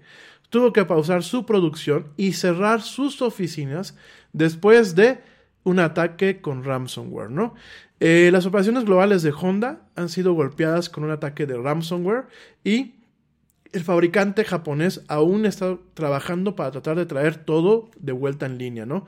La compañía dijo el martes pasado que había tenido que temporalmente cerrar algunas de sus eh, plantas de producción, que había tenido que cerrar sus oficinas de soporte al cliente y habían tenido que cerrar a nivel mundial sus operaciones financieras. Fíjense nada más, acuérdense que Honda en algunos mercados tiene su propia financiera.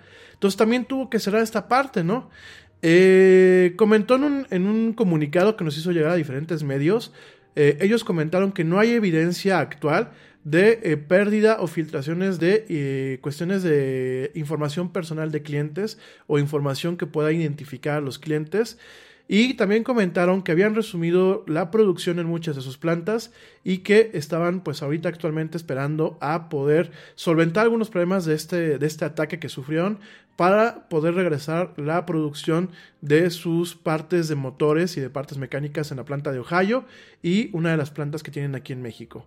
Eh, este ransomware, ¿cómo funciona? Lo que hace es, es, un programa que entra a tu computadora, te encripta todos los archivos, te encripta todos los sistemas y eh, no te da la llave para poder desencriptarlos si no les pagas eh, una cantidad, una cantidad utilizando criptomonedas, obviamente de forma irrastreable, ¿no? Entonces, en este sentido, Honda pues fue víctima de este ataque. De hecho, bueno, pues Honda se refirió en un comunicado de prensa a un ataque eh, de computadoras mayor utilizando este ransomware o este software que secuestra y eh, aparentemente a través de su sistema de alertas interno, pues eh, los equipos de lo que es sistemas global, sistemas de Norteamérica y sistemas de México están trabajando aún, aún el día de hoy, porque la última actualización que tuve fue hace un par de horas, siguen trabajando para contener, fíjense, para contener este ataque y para restaurar las operaciones normales de negocios tan rápidamente como sea posible. Sin embargo, reiteran en este comunicado muchas, muchos procesos de negocio que requieren en esta información pues han sido impactados. Fíjense nada más. De hecho, no sé si ustedes han tenido problemas con el servicio de Honda, eh, de que a lo mejor ahorita no les reciban sus coches, solamente para que lo contemplen, solamente para que lo contemplen, para que estén al tanto y dense cuenta cómo están las cosas. Saludos a mi amiga Beca Huerta, que es mi compañera de la, universidad. Te mando un beso y un fuerte abrazo, querida amiga. Gracias por verme o escucharme. Y eh, pues eso fue lo que pasó con Honda.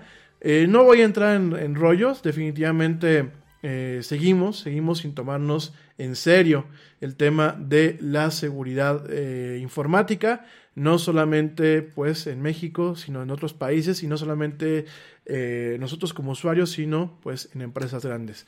la última nota que te voy a dar antes de irme a un corte, te comento que pues la Unión Europea le está solicitando a Facebook y a Twitter que reporten mensualmente sus avances en contra de lo que son las fake news.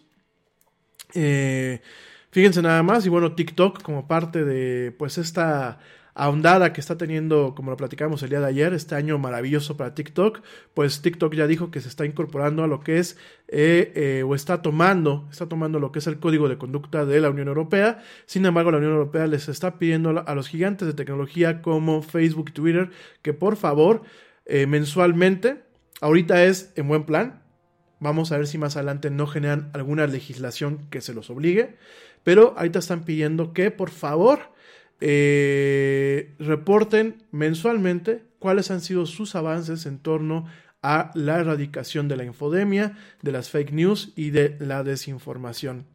En ese sentido, Joseph Borrell que bueno, pues es el director de eh, política exterior y eh, también la vicepresidenta de Transparencia y Valores de la Comisión Europea, Vera Jourova, han dicho que Facebook, Google y Twitter deberían de producir eh, reportes mensuales en sus esfuerzos para erradicar lo que son las campañas de desinformación.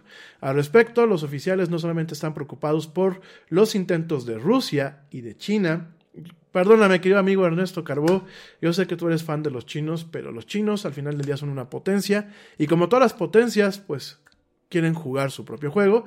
Eh, los oficiales no solamente están preocupados eh, por intentos de Rusia y de China para influenciar la política europea, sino para dañar directamente a la gente de desinformación, con desinformación, perdón, acerca del COVID y de eh, la antivacunación, ¿no? Los antivaxers, que bueno.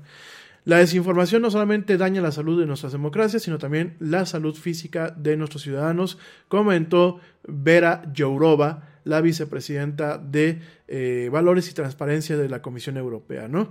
Entonces ellos están solicitando ahorita en buen plan, se los voy a repetir, están solicitando en buen plan reportes que por favor muestren el trabajo que hacen estas empresas mes a mes para eh, limitar aquellas informaciones falsas acerca del, del COVID-19, aquellas informaciones falsas acerca de las vacunaciones y aquellos contenidos que puedan dañar o erosionar las democracias, como ya lo hemos venido platicando, ¿no? Eh, en ese sentido, Yogroba comenta que TikTok estaba uniéndose al código de prácticas en, la, en cuanto a desinformación y el código de ética que es ahorita voluntario por parte de la Unión Europea, todo esto para poder combatir la desinformación y las fake news, ¿no? TikTok al respecto está prometiendo eh, mantener un tema de verdad y transparencia en su publicidad. Eh, está prometiendo ejecutar políticas acerca de identidades falsas y de bots y priorizar aquella información autoritativa, es decir, aquella eh, información que, proviene de fuentes oficiales, de temas relevantes en torno a lo que es el COVID-19 y otro tipo de situaciones, además de ayudar a investigadores eh, con un acceso abierto a su plataforma para encontrar y analizar las campañas de desinformación, ¿no? Pero bueno, eh, por supuesto es un poquito raro que una empresa china como lo es eh, TikTok, un producto chino, pues realmente tenga estas ganas de colaborar con la Unión Europea. Vamos a ver, vamos a ver, vamos a ver cómo en ese sentido cómo esta empresa china puede limpiar la cara al imperio. Pero por lo mientras, en buen plan, como decimos aquí en México, todavía eh, la Unión Europea les está solicitando en buena onda a Facebook, a Twitter y a Google, por favor que reporten sus esfuerzos de forma mensual en torno a la lucha contra la desinformación, las fake news y aquellos contenidos nocivos, ¿no? Me parece interesante, me parece interesante, ya platicaremos un poquito más acerca de esto más adelante en otros programas. Bueno, mi gente, me voy rapidísimamente a un corte. Te recuerdo, te recuerdo mis redes sociales que aparecen aquí en este lado. En Facebook me encuentras como La Era del Yeti, en Twitter me encuentras como arroba eh, el Yeti Oficial, en Instagram me encuentras como arroba La Era del Yeti. Por supuesto, este programa lo puedes ver en vivo a través de Facebook Live, en vivo a través de YouTube, busca La Yeti en YouTube, y también lo puedes escuchar sin verme a través de Spreaker y en diferido a través de Spotify, iHeartRadio, TuneIn, Stitcher, Castbox, Deezer, Pocket Cast, Podcast Addict y las plataformas nativas de podcast para Apple y Google. No me tardo nada, ya vuelvo. No te desconectes. Ahorita te voy a acompañar un ratito mientras arrancas tu comida en esto que es ya no la mañanera, sino la era del Yeti de tarde. No me tardo nada.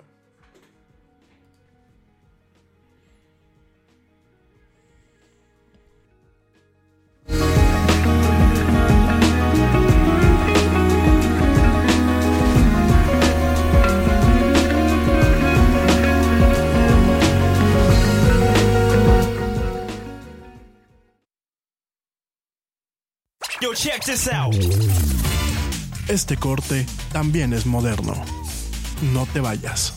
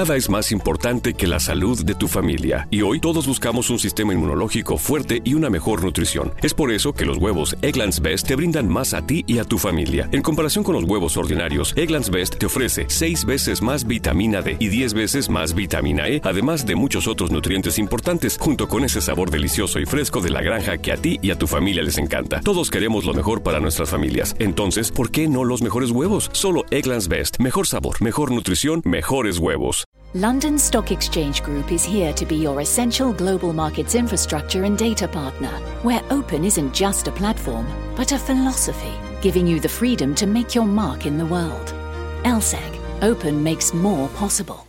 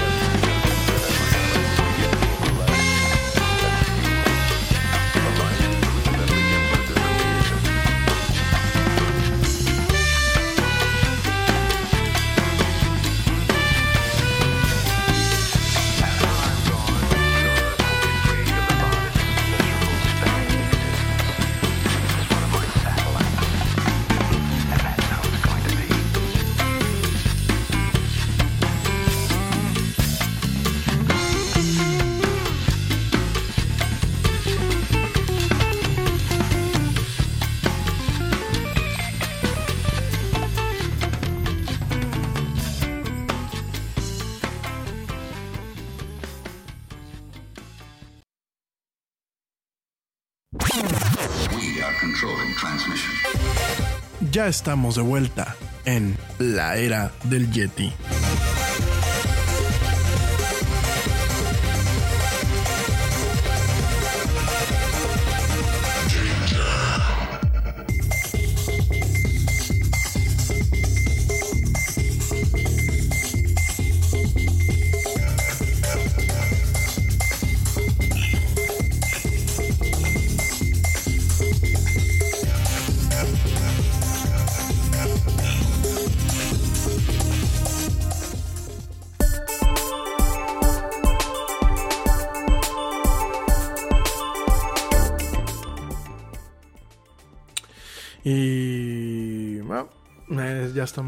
En esto que es la mañana del Yeti, la era del Yeti. Mil gracias a la gente que me sigue viendo y escuchando.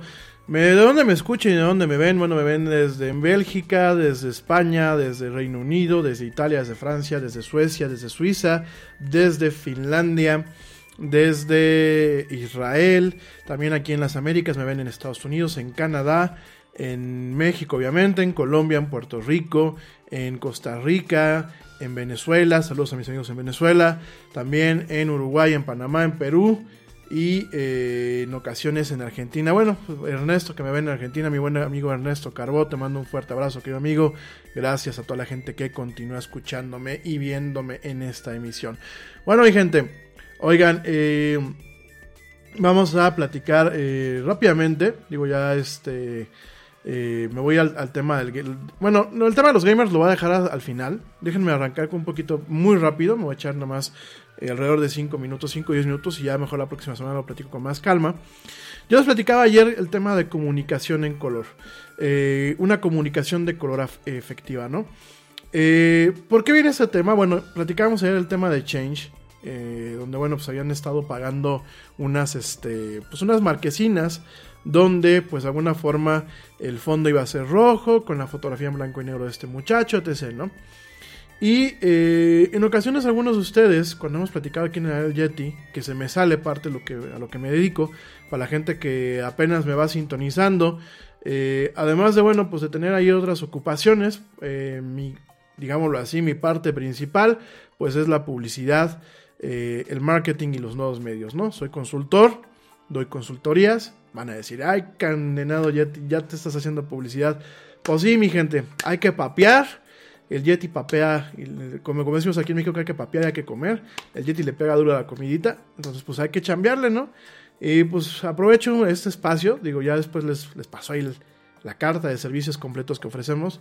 Pero parte de lo que me he dado cuenta ahorita en, en lo que es esta necesidad por reactivar la economía, parte de lo que me ha tocado ver en esta necesidad de, eh, de alguna forma, utilizar la publicidad, utilizar lo que mucha gente llama como marketing digital. Yo personalmente no voy a entrar en detalles sobre lo que es el marketing digital.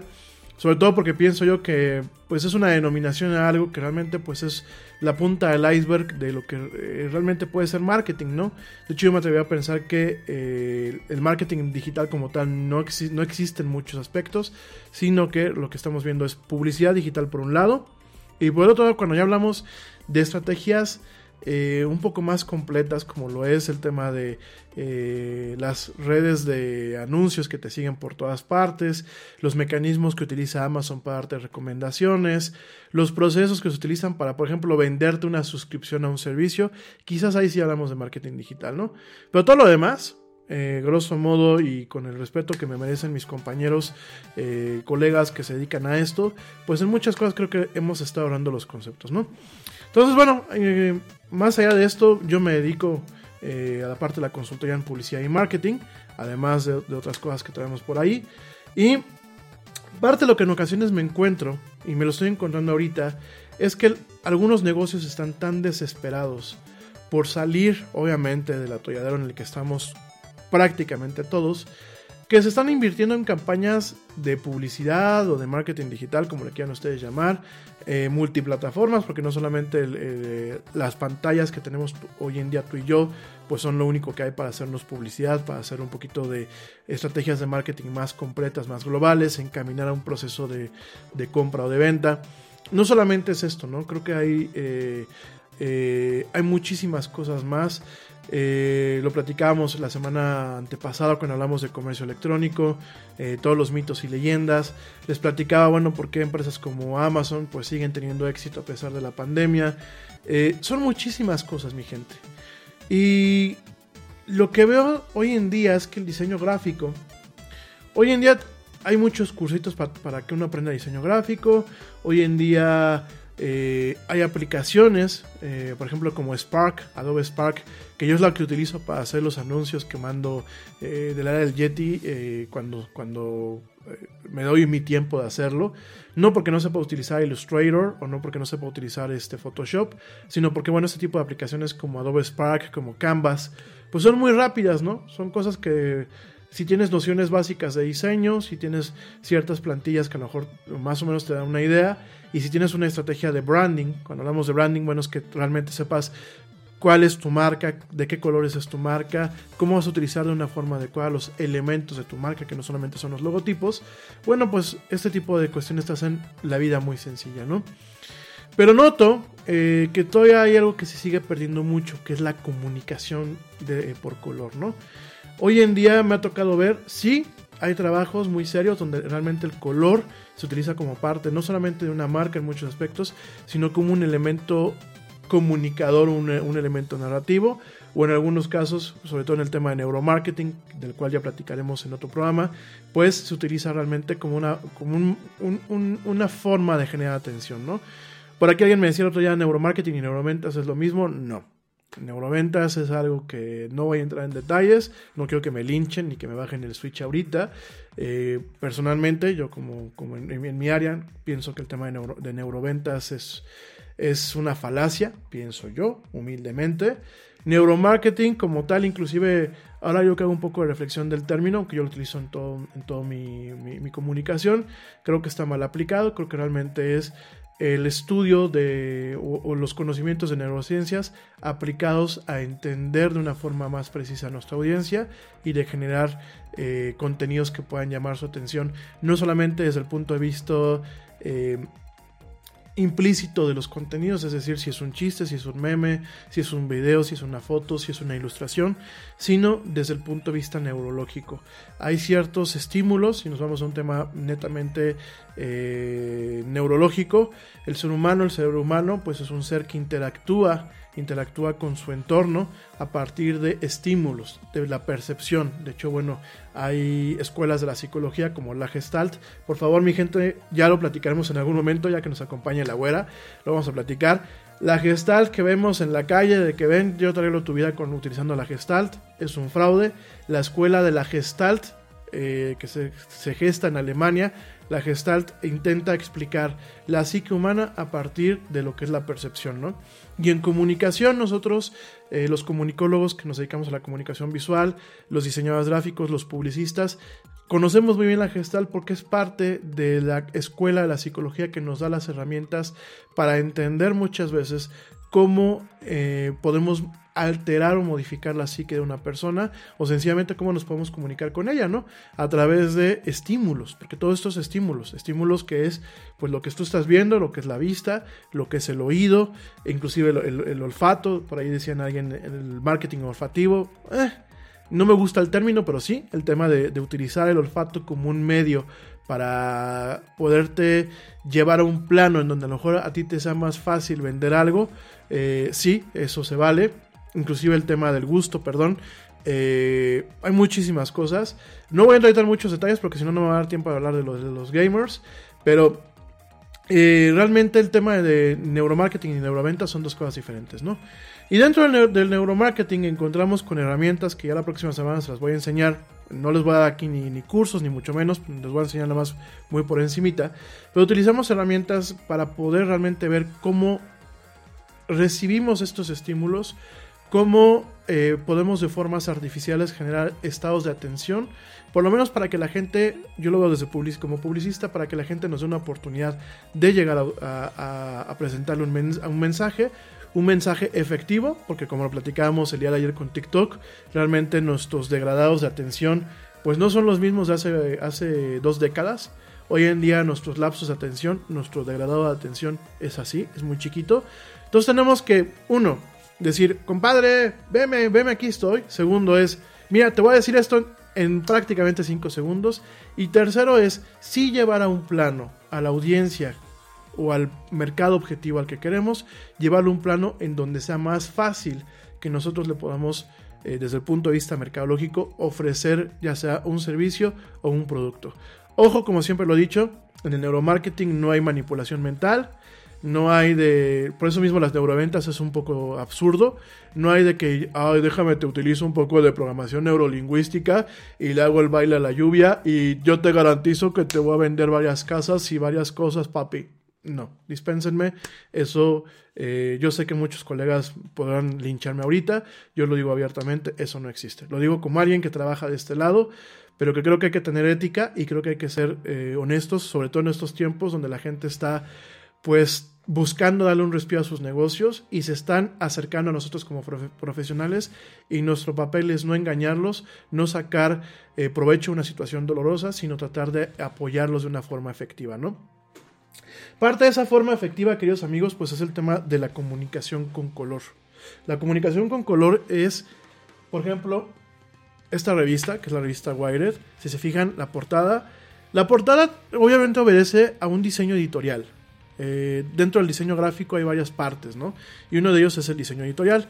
La revista Wired, como tal, además es una revista muy innovadora eh, para hace más de 20 años que tiene la revista, en el tipo de temáticas que maneja, ha sido muy innovadora por el tema también del diseño. De hecho, constantemente tienen un tema de rediseño, tienen un tema de innovación. Ahora esta ola que manejan desde hace algunos años es el tema del bad design o el diseño malo. Eh, diseño que a lo mejor no se ajusta en muchos parámetros a lo que sería las bases básicas de lo que es el diseño gráfico. Sin embargo, se ajusta a ciertos elementos eh, últimamente de comunicación audiovisual, ¿no? Entonces, eh, parte del éxito que tienen este tipo de revistas eh, que aparte, bueno, esta, portada que les estoy mostrando es una de las portadas más sosas, creo que la revista ha tenido en estos últimos años, ¿no? Hay portadas que a mí me, gustan más, de hecho, el montículo que ven ustedes allá atrás, pues muchas son de esas revistas Wired. Y algo que me... Sí, perdón. Este... Algo que eh, en ocasiones cuando trabajamos con, en el tema de diseño de comunicación visual, ya sea comunicación eh, en video o ya sea en comunicación impresa o ya sea comunicación inclusive dentro de redes sociales, es que no comunicamos de una forma adecuada lo que es el tema del color. El tema del color, de entrada tenemos que entender que el color como tal no existe. El color es una percepción eh, principalmente de la forma en la que, si nos vamos al tema de la física, es cuando partes tú lo que es el espectro de la luz blanca, la luz visible, tú lo pasas por un prisma y lo separas en sus diferentes componentes. Como tal, no estamos viendo esa parte, lo que vemos es la luz que obviamente el tipo de luz que tenemos muchas veces en tu casa o en tu oficina nos afecta la percepción de color. Lo que vemos como color nosotros en las diferentes facetas, mucho de ello es, si nos vamos al proceso más básico de la física, es cómo la luz de un cierto color, que bueno, ahí ya también entramos en temperatura del color y ese tipo de cosas, cómo la luz rebota sobre una superficie, en el caso de la luz eh, reflejada, rebota sobre una superficie, ese material, cuando rebota la luz, emana ese rebote eh, en una longitud de onda. El, color al final del día es, son longitudes de onda de la luz visible.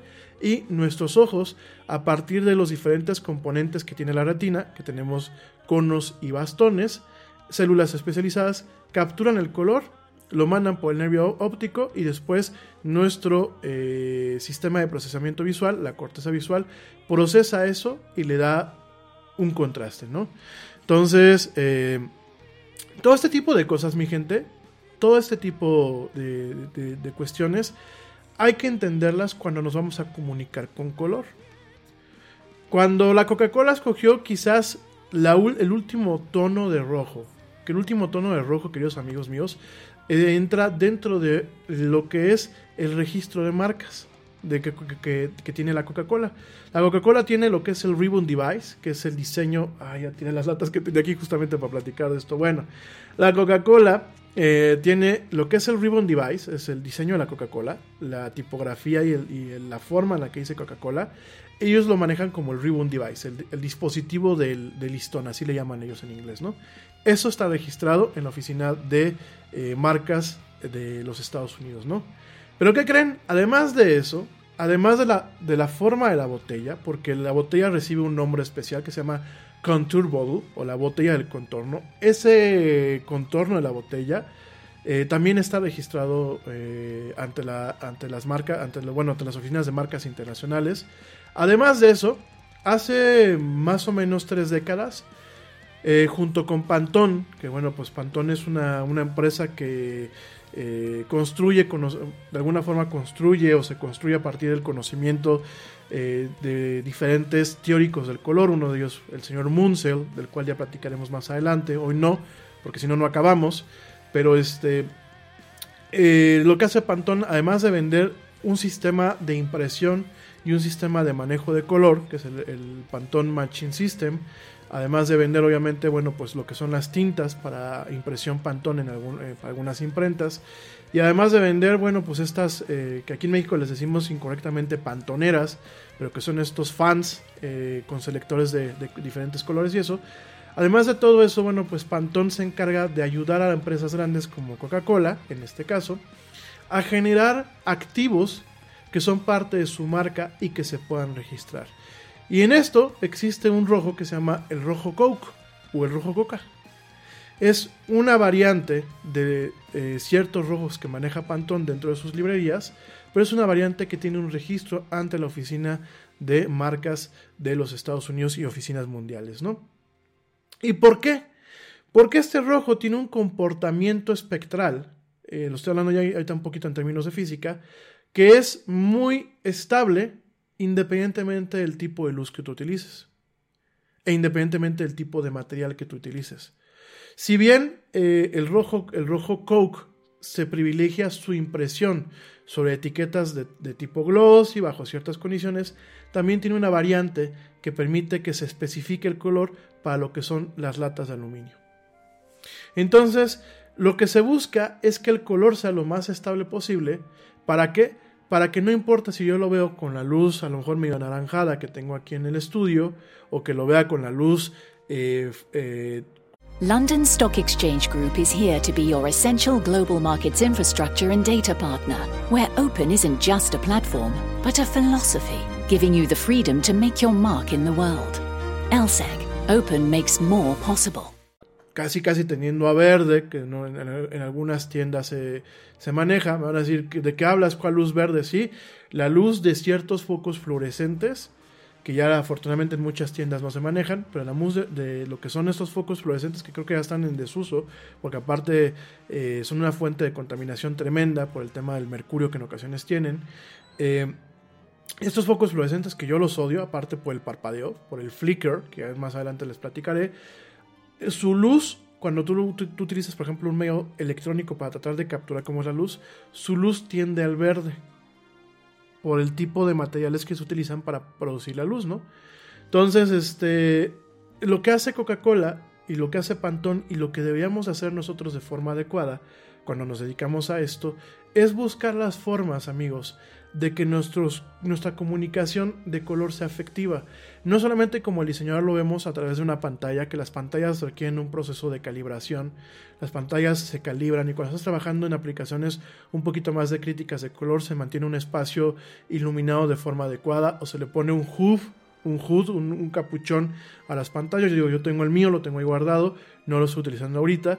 Pero por ejemplo, si yo fuera a hacer una aplicación, por ejemplo, para el diseño de un logotipo de un cliente o de una marca, pues yo utilizaría un, un hood, un capuchón para esta pantalla para poder yo eh, cubrir la luz y que realmente mi percepción del color, porque la percepción del color cambia mucho dependiendo de lo que tengas en el contexto, eh, para que sea lo más precisa posible, ¿no? Además de tener mi pantalla calibrada, ¿no? Eh, obviamente con eso tú trabajas con las imprentas cuando es una impresión en papel o de gran formato, o trabajas con aquellos medios, por ejemplo, eh, la comunicación electrónica es una, es una comunicación que en, en, ocasiones es poco eficaz. ¿Por qué? Porque cada dispositivo, a pesar de que hay estándares, cada dispositivo hoy en día comunica en ocasiones el color de forma diferente, ¿no? Por ejemplo, eh, este es eh, este teléfono que tengo ahorita en la mano, que es un teléfono Huawei. Este teléfono eh, comunica el color en su pantalla, por el tipo de pantalla que es un tipo de tecnología, lo comunica de una forma muy diferente a como lo comunica. Eh, ¡Uy! Se abrió esta, esta, ventana. Perdónenme, perdónenme. Déjenme cierro la ventana de la güera.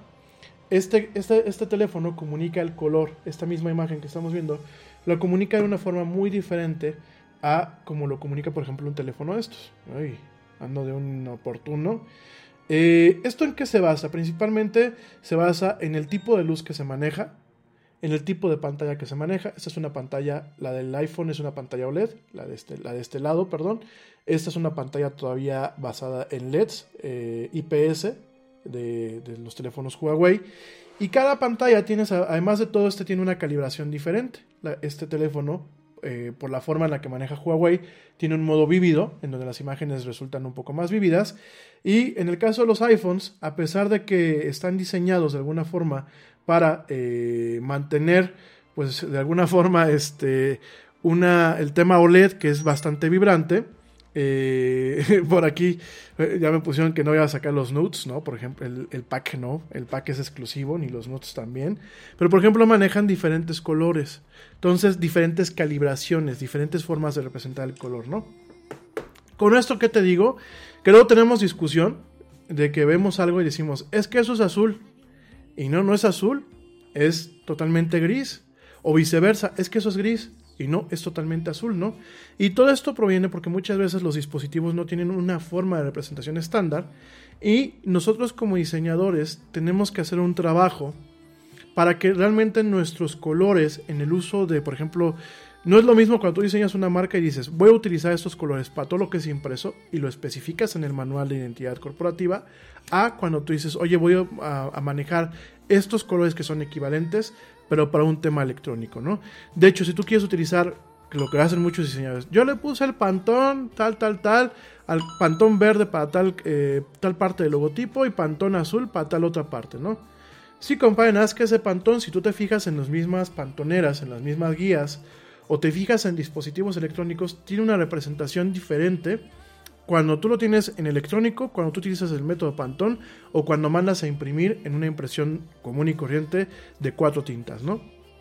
Entonces, eh, todo esto nos lleva a problemas y obviamente nos requiere a las personas que estamos ayudando a los clientes a todo este diseño a que logremos discernir e inclusive hacer cálculos, porque ahí viene un poco la parte científica, cálculos de cómo vamos a presentar una marca, por ejemplo, el azul del Yeti. El azul del Yeti, que ustedes ven ahorita, es el logotipo que está aquí arriba. El azul yo lo varié al azul original que yo manejo en el logotipo del Yeti en otras aplicaciones y es totalmente diferente al que yo manejo en, en las cuestiones impresas. Si yo los pongo los tres, ustedes me van a decir, ah, pues se ven casi iguales o se ven iguales. Sin embargo, son diferentes por este tema de comunicación en color efectiva, ¿no? Y eh, antes de pasar al tema de gamers, parte de lo que yo les quería enseñar, porque bueno, eh, muchas veces uno dice los gadgets, ¿no? Eh, decimos los gadgets y decimos los juguetes de tecnología e inclusive en algunas cosas estigmatizamos la tecnología, ¿no? Sin embargo, hay cosas muy útiles y una de las cosas útiles que para este tipo de cosas utilizan, aunque bueno, pues desafortunadamente en ocasiones son costosas, son estos equipos. Este es este que traigo aquí en la mano, que te se los voy a enseñar. Este es de Pantone. Este es un sistema que se llama Capture.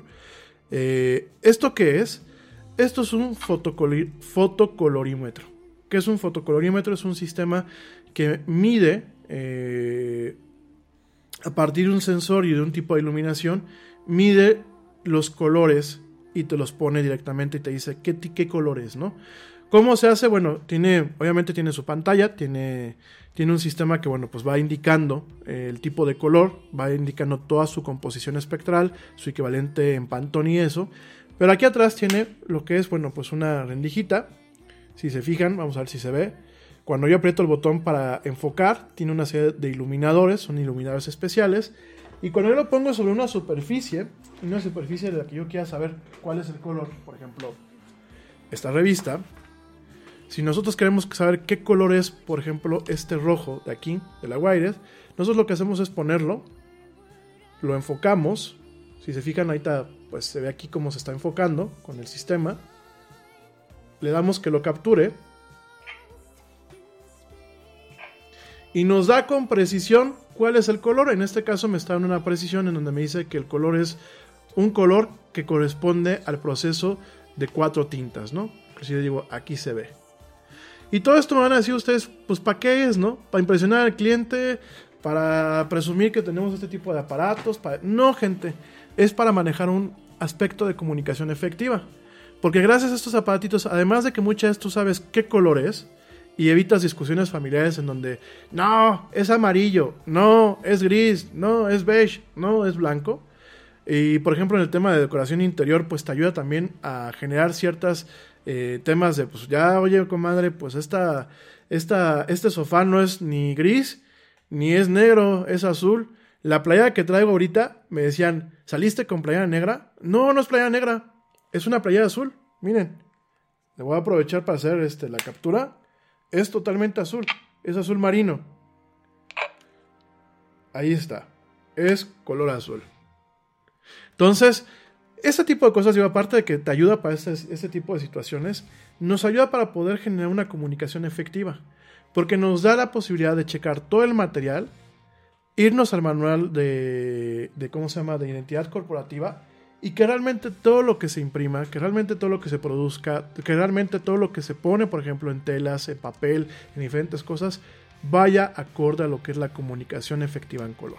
Van a decir, ¿ya te hiciste publicidad? Pues sí, un poquito pero bueno, esas son las diferencias, ¿no? Entonces esas son las cosas que realmente tenemos este tipo de catarsis eh, en las formas en las que se hacen y que es importante eh, que cuando ustedes se acercan a una persona que les va a echar la mano ahorita para salir del tope, del bache en el que estamos ahorita con el tema de la pandemia, donde muchos negocios, pues si no están eh, con un pie en la, en la tumba, están casi con un pie en la tumba, realmente pues busquen que la persona con la que trabajan sepa todo esto, porque todo esto es parte importante, ¿no? Ya la próxima semana que platicamos un poquito de neuromarketing y ese tipo de cosas, les voy a, sustentar un poquito más esto, pero bueno, de entrada para que lo sepan, para que lo valoren y bueno, pues espero que este, este pequeño brevario más allá de que piensen que me estoy haciendo publicidad porque no va por ahí el tiro, pues que realmente también vean que en el tema de publicidad y marketing, no solamente es la tecnología que pensamos que tenemos aquí enfrente, sino hay herramientas que, bueno, este aparato, la verdad es el análogo a aparatos que en laboratorios profesionales son mucho más grandes. E inclusive en su momento, porque el principio es lo mismo que se utiliza en un laboratorio, por ejemplo, clínico, cuando se hace una espectrografía, eh, más o menos son los mismos, ¿no? Son aparatos que en ocasiones ocupan, ocupan una mesa y que hoy, al igual como les platicaba el otro día con el Sayo, que el principio de los dos aparatos es el mismo, solamente que uno, el Sayo, pues está enfocado más a un tema funcional en física de materiales y este está enfocado más en tema a una cuestión de color, ¿no? Las calibraciones de los sensores y del software pues, son diferentes, ¿no? Pero a lo que voy es, la tecnología, fíjense nada más, cómo nos ayuda, y en parte eso es lo que quiero dejar claro con la Yeti, la tecnología inherentemente no es mala, la tecnología puede ser buena o mala dependiendo de cómo la utilicemos, pero fíjense cómo nos ayuda, ¿no? Y cómo en ocasiones lo que decimos son juguetes. Hay juguetes que nos ayudan como este, pues a escoger bien la verdura cuando vamos al mercado, vamos al súper, o como ese realmente a comunicar de una forma efectiva lo que es el color, ¿no? Bueno, saludos hasta Cancún, Quintana Roo. El gusto es mío, el privilegio es mío. Y vámonos con el tema de los gamers. Ya para ir cerrando el programa, nos quedan eh, 14 minutos de programa. Lo que no alcancemos a hablar el día de hoy, lo platicamos. No me comprometo porque no quiero quedar mal. Si mañana amanece el día y se alinean los astros y no hay ningún, ningún rollo, hacemos mañanera. Mañana les aviso. Solamente si sí. De entrada, si no, nos vemos hasta el próximo martes, ¿verdad? Bueno. Oigan, eh, te quiero platicar acerca del tema de llega a México el primer posgrado y la primera maestría en deportes electrónicos, en eSports. Fíjense nada más.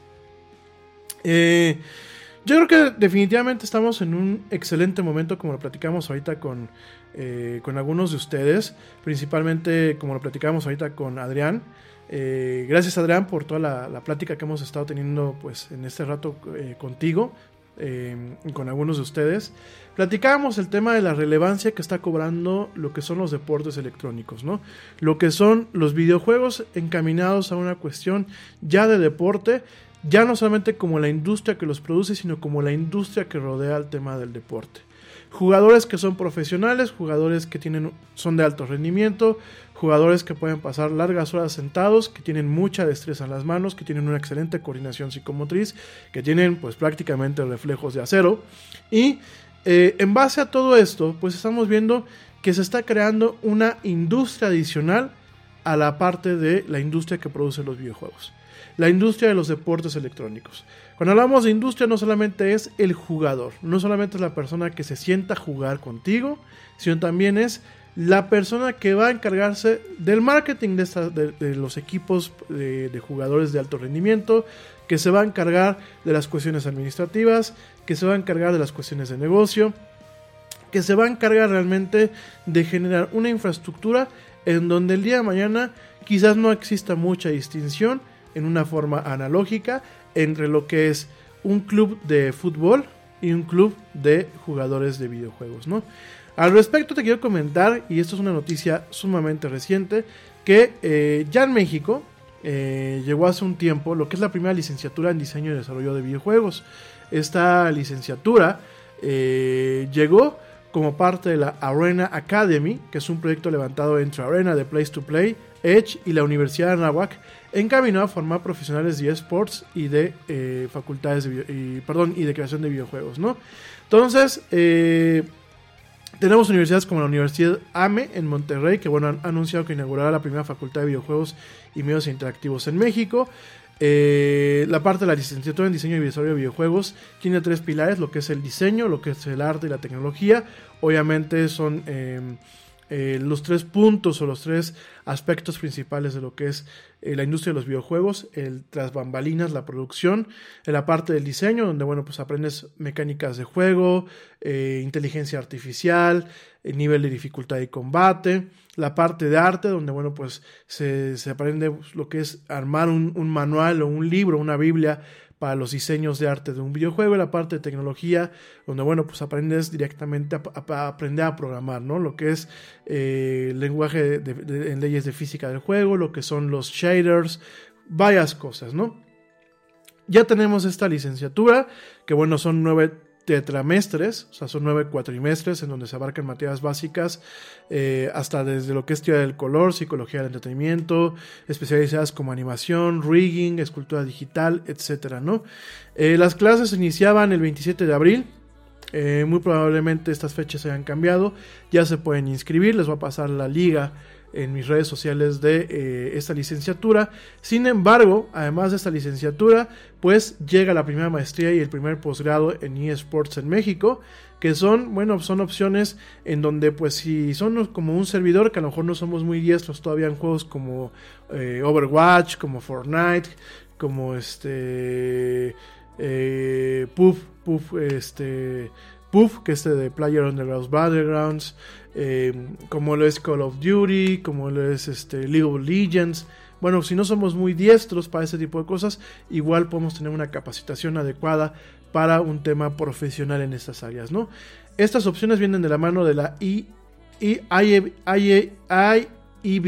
Business School, la primera escuela nativa digital online en el mundo. Tiene presencia en España y en Latinoamérica. Y bueno, pues Oscar Fuente, que fue, es fundador y director de esta escuela, dice que los eSports han experimentado altos niveles de crecimiento gracias al interés de las nuevas generaciones, gracias a que sus audiencias han llegado a superar las televisivas de los deportes tradicionales y bueno, pues también en parte la pandemia, ¿no? De ahí que bueno, haya una necesidad de traer a México, bueno, pues una opción con la que se pueda entender desde el ángulo profesional de negocios, es decir, desde la parte de infraestructura de cómo vamos a hacer dinero, pues el ecosistema de eh, la cultura de los sports, de los eSports y esta opción llega a través de dos frentes, el posgrado y la maestría, ¿no? Por un lado, hay un posgrado en eSports Marketing, en donde, bueno, los alumnos van a ser capaces de llevar a cabo tanto estrategias de marketing digital, como storytelling, creación de contenido análisis de métricas, así como estrategias de marketing offline, ¿no? como organización de eventos, gestión de comunidades e influencers y estrategias de patrocinio y patrocinios. ¿no? Esta es una opción de 8 módulos diseñada para especialistas en marketing, consultores y profesionales de la comunicación digital y gestores de marcas que quieran desarrollarse en el tema de los eSports. Seguramente ahora que el Yeti está mejor y que tengamos más tiempo y que estemos más organizados, probablemente le echaré un vistazo para tomar este posgrado. Y por otro lado hay una maestría, que es una maestría en eSports Management and Marketing Management, en donde los alumnos aprenderán las competencias necesarias para crear y gestionar cualquier proyecto de eSports, así como todo lo relacionado con las estrategias de marketing usadas en el sector. ¿no? Es una opción de 16 módulos diseñada para consultores de negocios, especialistas en innovación y desarrollo, gestores de productos y proyectos, y en general directivos que quieran expandirse hacia los eSports. ¿no? Eh, tanto el posgrado con la maestría inician el próximo 29 de octubre. Les voy a pasar aquí los datos, eh, costos, programas y todo. Y por supuesto son maestrías que creo que se van a poder llevar a cabo en línea eh, todavía este año. Son maestrías que, bueno, tienen inclusive ciertos apoyos y que son maestrías y posgrados que van en torno a una realidad que estamos viviendo hoy en día, ¿no? Una realidad donde los juegos, pues ya no son los juegos de mamá y papá o los, o los niños en aquel entonces, sino son juegos que ya, ya representan una, pues digámoslo así, una parte no solamente en donde vemos un entretenimiento real, como es con muchos deportes, sino que también vemos un entretenimiento que es asequible, ya que por ejemplo, bueno, pues para ser un buen jugador de fútbol eh, o un jugador de básquetbol requieres mucho entrenamiento físico, requieres mucho trabajo, requieres también, bueno, pues a lo mejor estar en el lugar adecuado, en el momento adecuado, mientras que quizás el pase de admisión para el tema del eSport es un poco más asequible, ¿no? Con que tú tengas una consola, con que tú tengas una buena conexión de internet, con que tú tengas, eh, pues bueno, la capacidad de realmente sentarte a trabajar eh, en tu coordinación psicomotriz, que eso se puede mejorar, eh, sentarte a trabajar en entender muchas veces que no todo es ping ping, sino también es mucho tema de estrategia, aún en juegos rápidos como Overwatch y como Fortnite muchas veces tú requieres eh, tener un pleno concepto de la estrategia para saber cómo te vas a mover en el escenario, Te preocupas por la salud de tu familia y hoy un sistema inmunológico fuerte y una mejor nutrición son más importantes que nunca. Es por eso que los huevos Egglands Best te brindan más a ti y a tu familia. En comparación con los huevos ordinarios, Egglands Best te ofrece 6 veces más vitamina D y 10 veces más vitamina E, además de muchos otros nutrientes importantes, junto con ese delicioso sabor fresco de granja que a ti y tu familia les encanta. No son tiempos ordinarios, entonces, ¿por qué darle a tu familia huevos ordinarios? Solo Egglands Best. Mejor sabor, mejor nutrición, mejores huevos. London Stock Exchange Group is here to be your essential global markets infrastructure and data partner, where open isn't just a platform, but a philosophy, giving you the freedom to make your mark in the world. LSEG, open makes more possible. cuáles son los objetivos primordiales, cómo vas a apoyar a tu equipo, de qué forma vas a escoger a tu personaje para realmente poder apoyar de una forma eh, adecuada a tu equipo.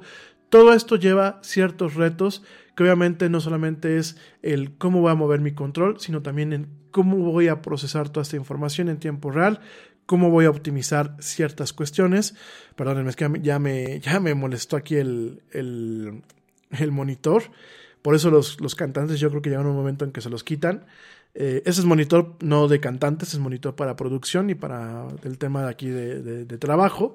Y, este, y vemos todo ese tipo de cosas, queridos amigos, en donde estamos viendo que los videojuegos, además de ser una gran industria, pues estamos teniendo estos temas en donde realmente también tenemos esta contraparte, ¿no? Y estamos empezando a vivir un tema en donde el eSport cobra una relevancia especial, donde el eSport cobra eh, una infraestructura especial y la Dota, la Dota ya eh, de ciertas características como lo es la disponibilidad, como lo es eh, las, las audiencias, como lo es el flujo de capitales, como lo es los patrocinadores, como lo es el interés general, para posicionarlo como una opción viable de entretenimiento, pero también como una opción viable para hacer dinero, ¿no? Entonces yo les recomiendo todo esto, les voy a pasar eh, los links relevantes antes de que me despida. Eh, yo probablemente me tome alguna de estas este, posgrados o maestrías. Digo, ya desafortunadamente ahorita, bueno, afortunadamente sigo tomándome algunas cosas más. Eh, desafortunadamente, bueno, pues la economía a lo mejor no, no facilita muchas cosas. Les estoy copiando los links de lo que estoy hablando en este momento. Denme un segundo, no se me desesperen. Ya se los estoy eh, copiando y pegando aquí en, en nuestras redes sociales. Pero bueno, esta es del posgrado. Este es uno de los posgrados. Eh, ahorita les paso el de la maestría y ahorita les paso también el de la licenciatura. Denme un segundo. Eh, no, perdón, este, este, que les acabo de, de, poner es el de la licenciatura. Dispénsenme, dispénsenme. El que les acabo de copiar es el de la licenciatura. El que les estoy copiando ahorita es el del posgrado. Denme un segundo. Este es el del posgrado, queridos amigos. El primero que les copié es el de la licenciatura. El primero que va a aparecer en las redes sociales, aunque estén viendo esto en diferido, es el de la licenciatura. El segundo que les estoy eh, copiando es el del posgrado. Y el tercero que les estoy copiando es el de la maestría. Denme un segundo. Échenle un ojo. Creo que son buenas inversiones ahorita. Eh, sobre todo por este mercado que se viene, por este movimiento que está viniendo y por la relevancia que está tomando ahorita. Eh, te comento nada más para que sepas aquí en México cuántos gamers hay en México.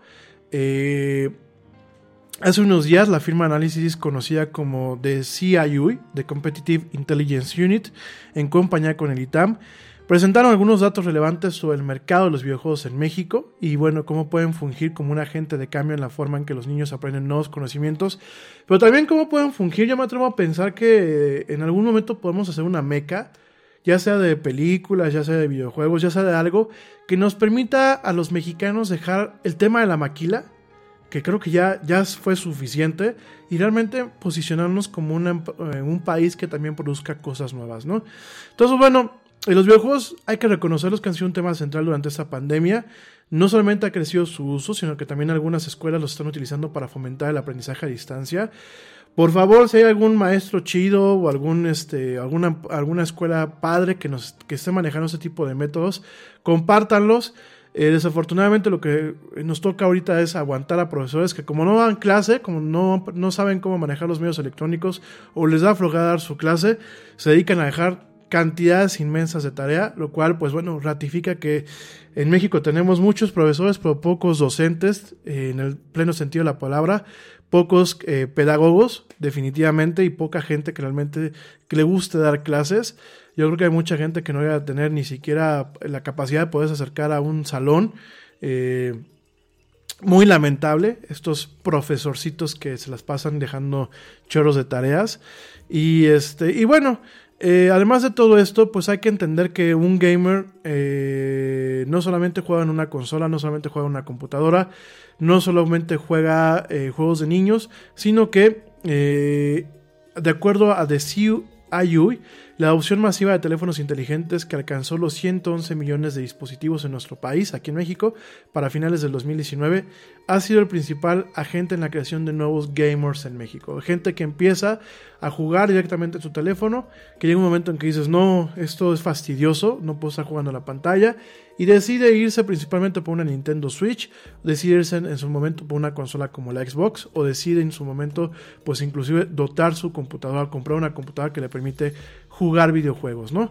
Fíjense nada más, en México alcanzamos los 111 millones de dispositivos inteligentes, no solamente teléfonos, sino también eh, tablets.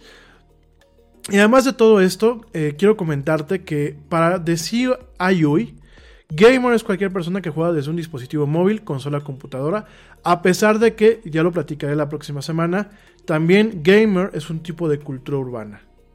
El gamer, además de eh, ser un fan de los videojuegos, además de dedicarse en un tema profesional en muchos aspectos a los videojuegos, además de compartir su pasión a través de plataformas de streaming, además de todo eso, el gamer es una persona que tiene un amplio conocimiento muchas veces en temas de cultura popular, en, cuestiones de literatura, de ciencia ficción, eh, de diferentes temas que bueno, ya iremos platicando un poquito acerca de la cultura gamer.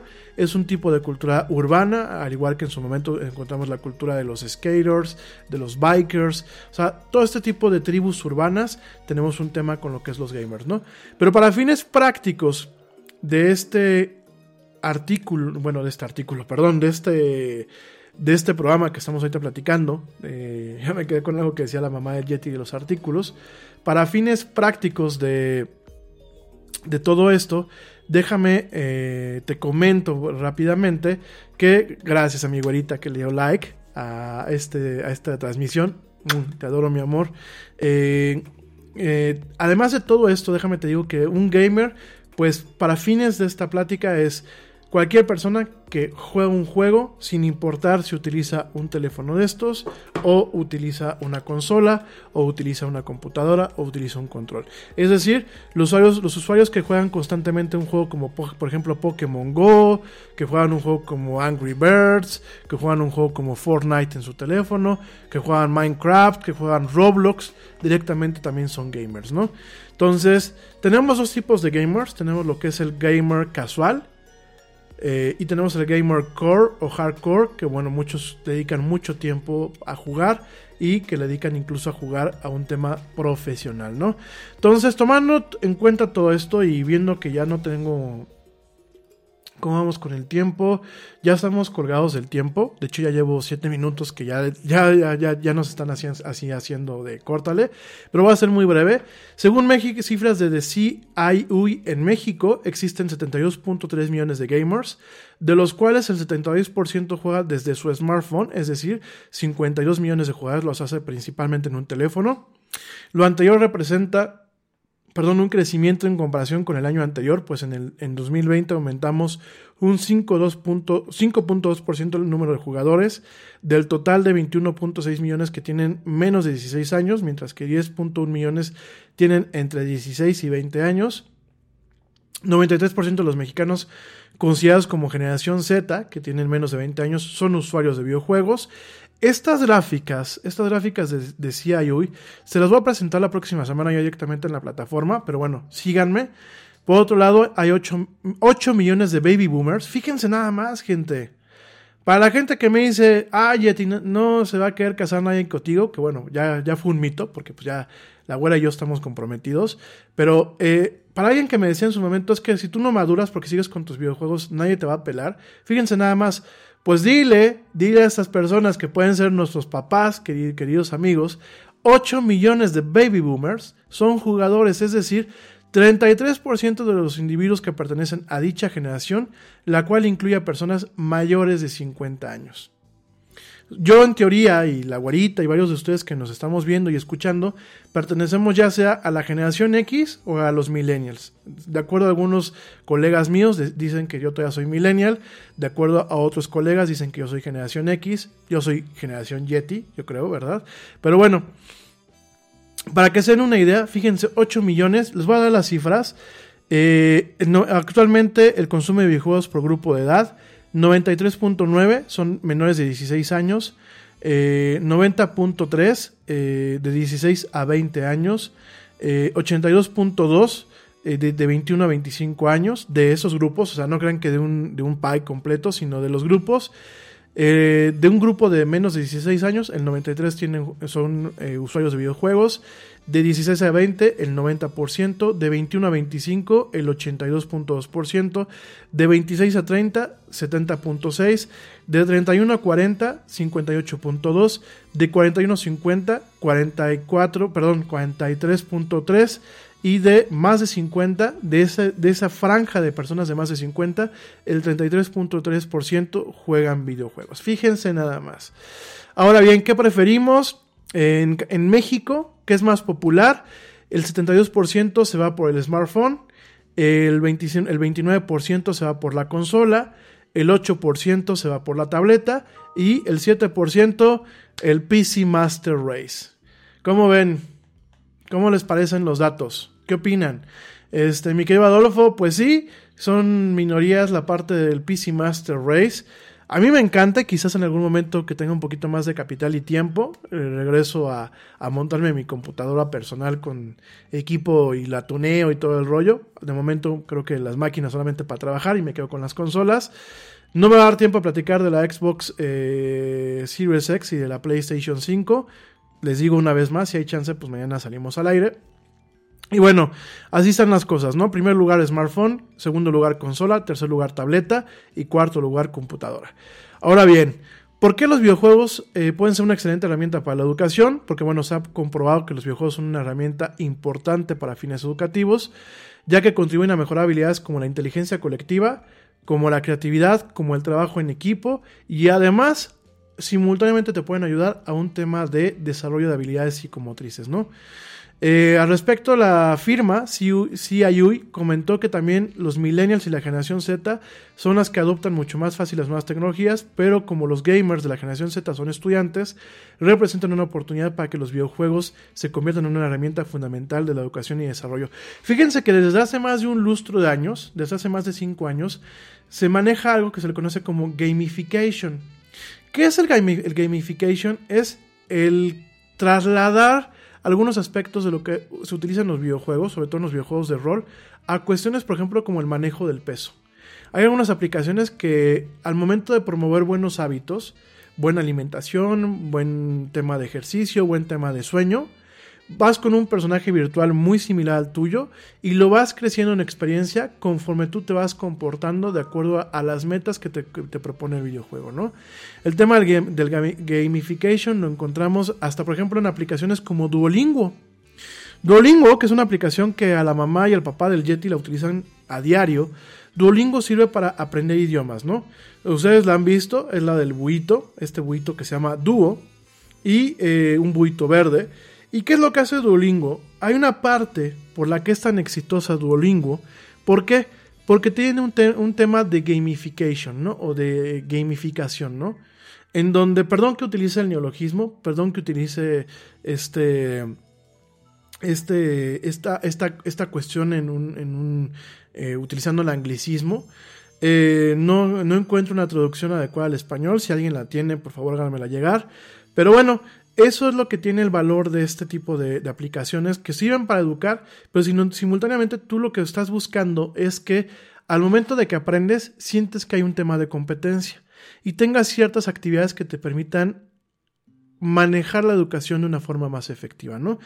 Yo eh, por ahí eh, traigo algunos planes, no, no puedo eh, adelantar mucho, pero utilizar ciertas plataformas junto con la güera, que bueno, la güerita pues es la, docente máxima por acá, digo yo soy el tecnólogo y es la docente, la psicóloga, pero traemos un tema en donde a lo mejor utilizando ciertos entornos de, entretenimiento virtual podamos ayudar a generar un tema más agradable con la educación, ¿no? Estudiar con videojuegos no es algo nuevo, es algo que en México pues realmente nunca se ha explorado.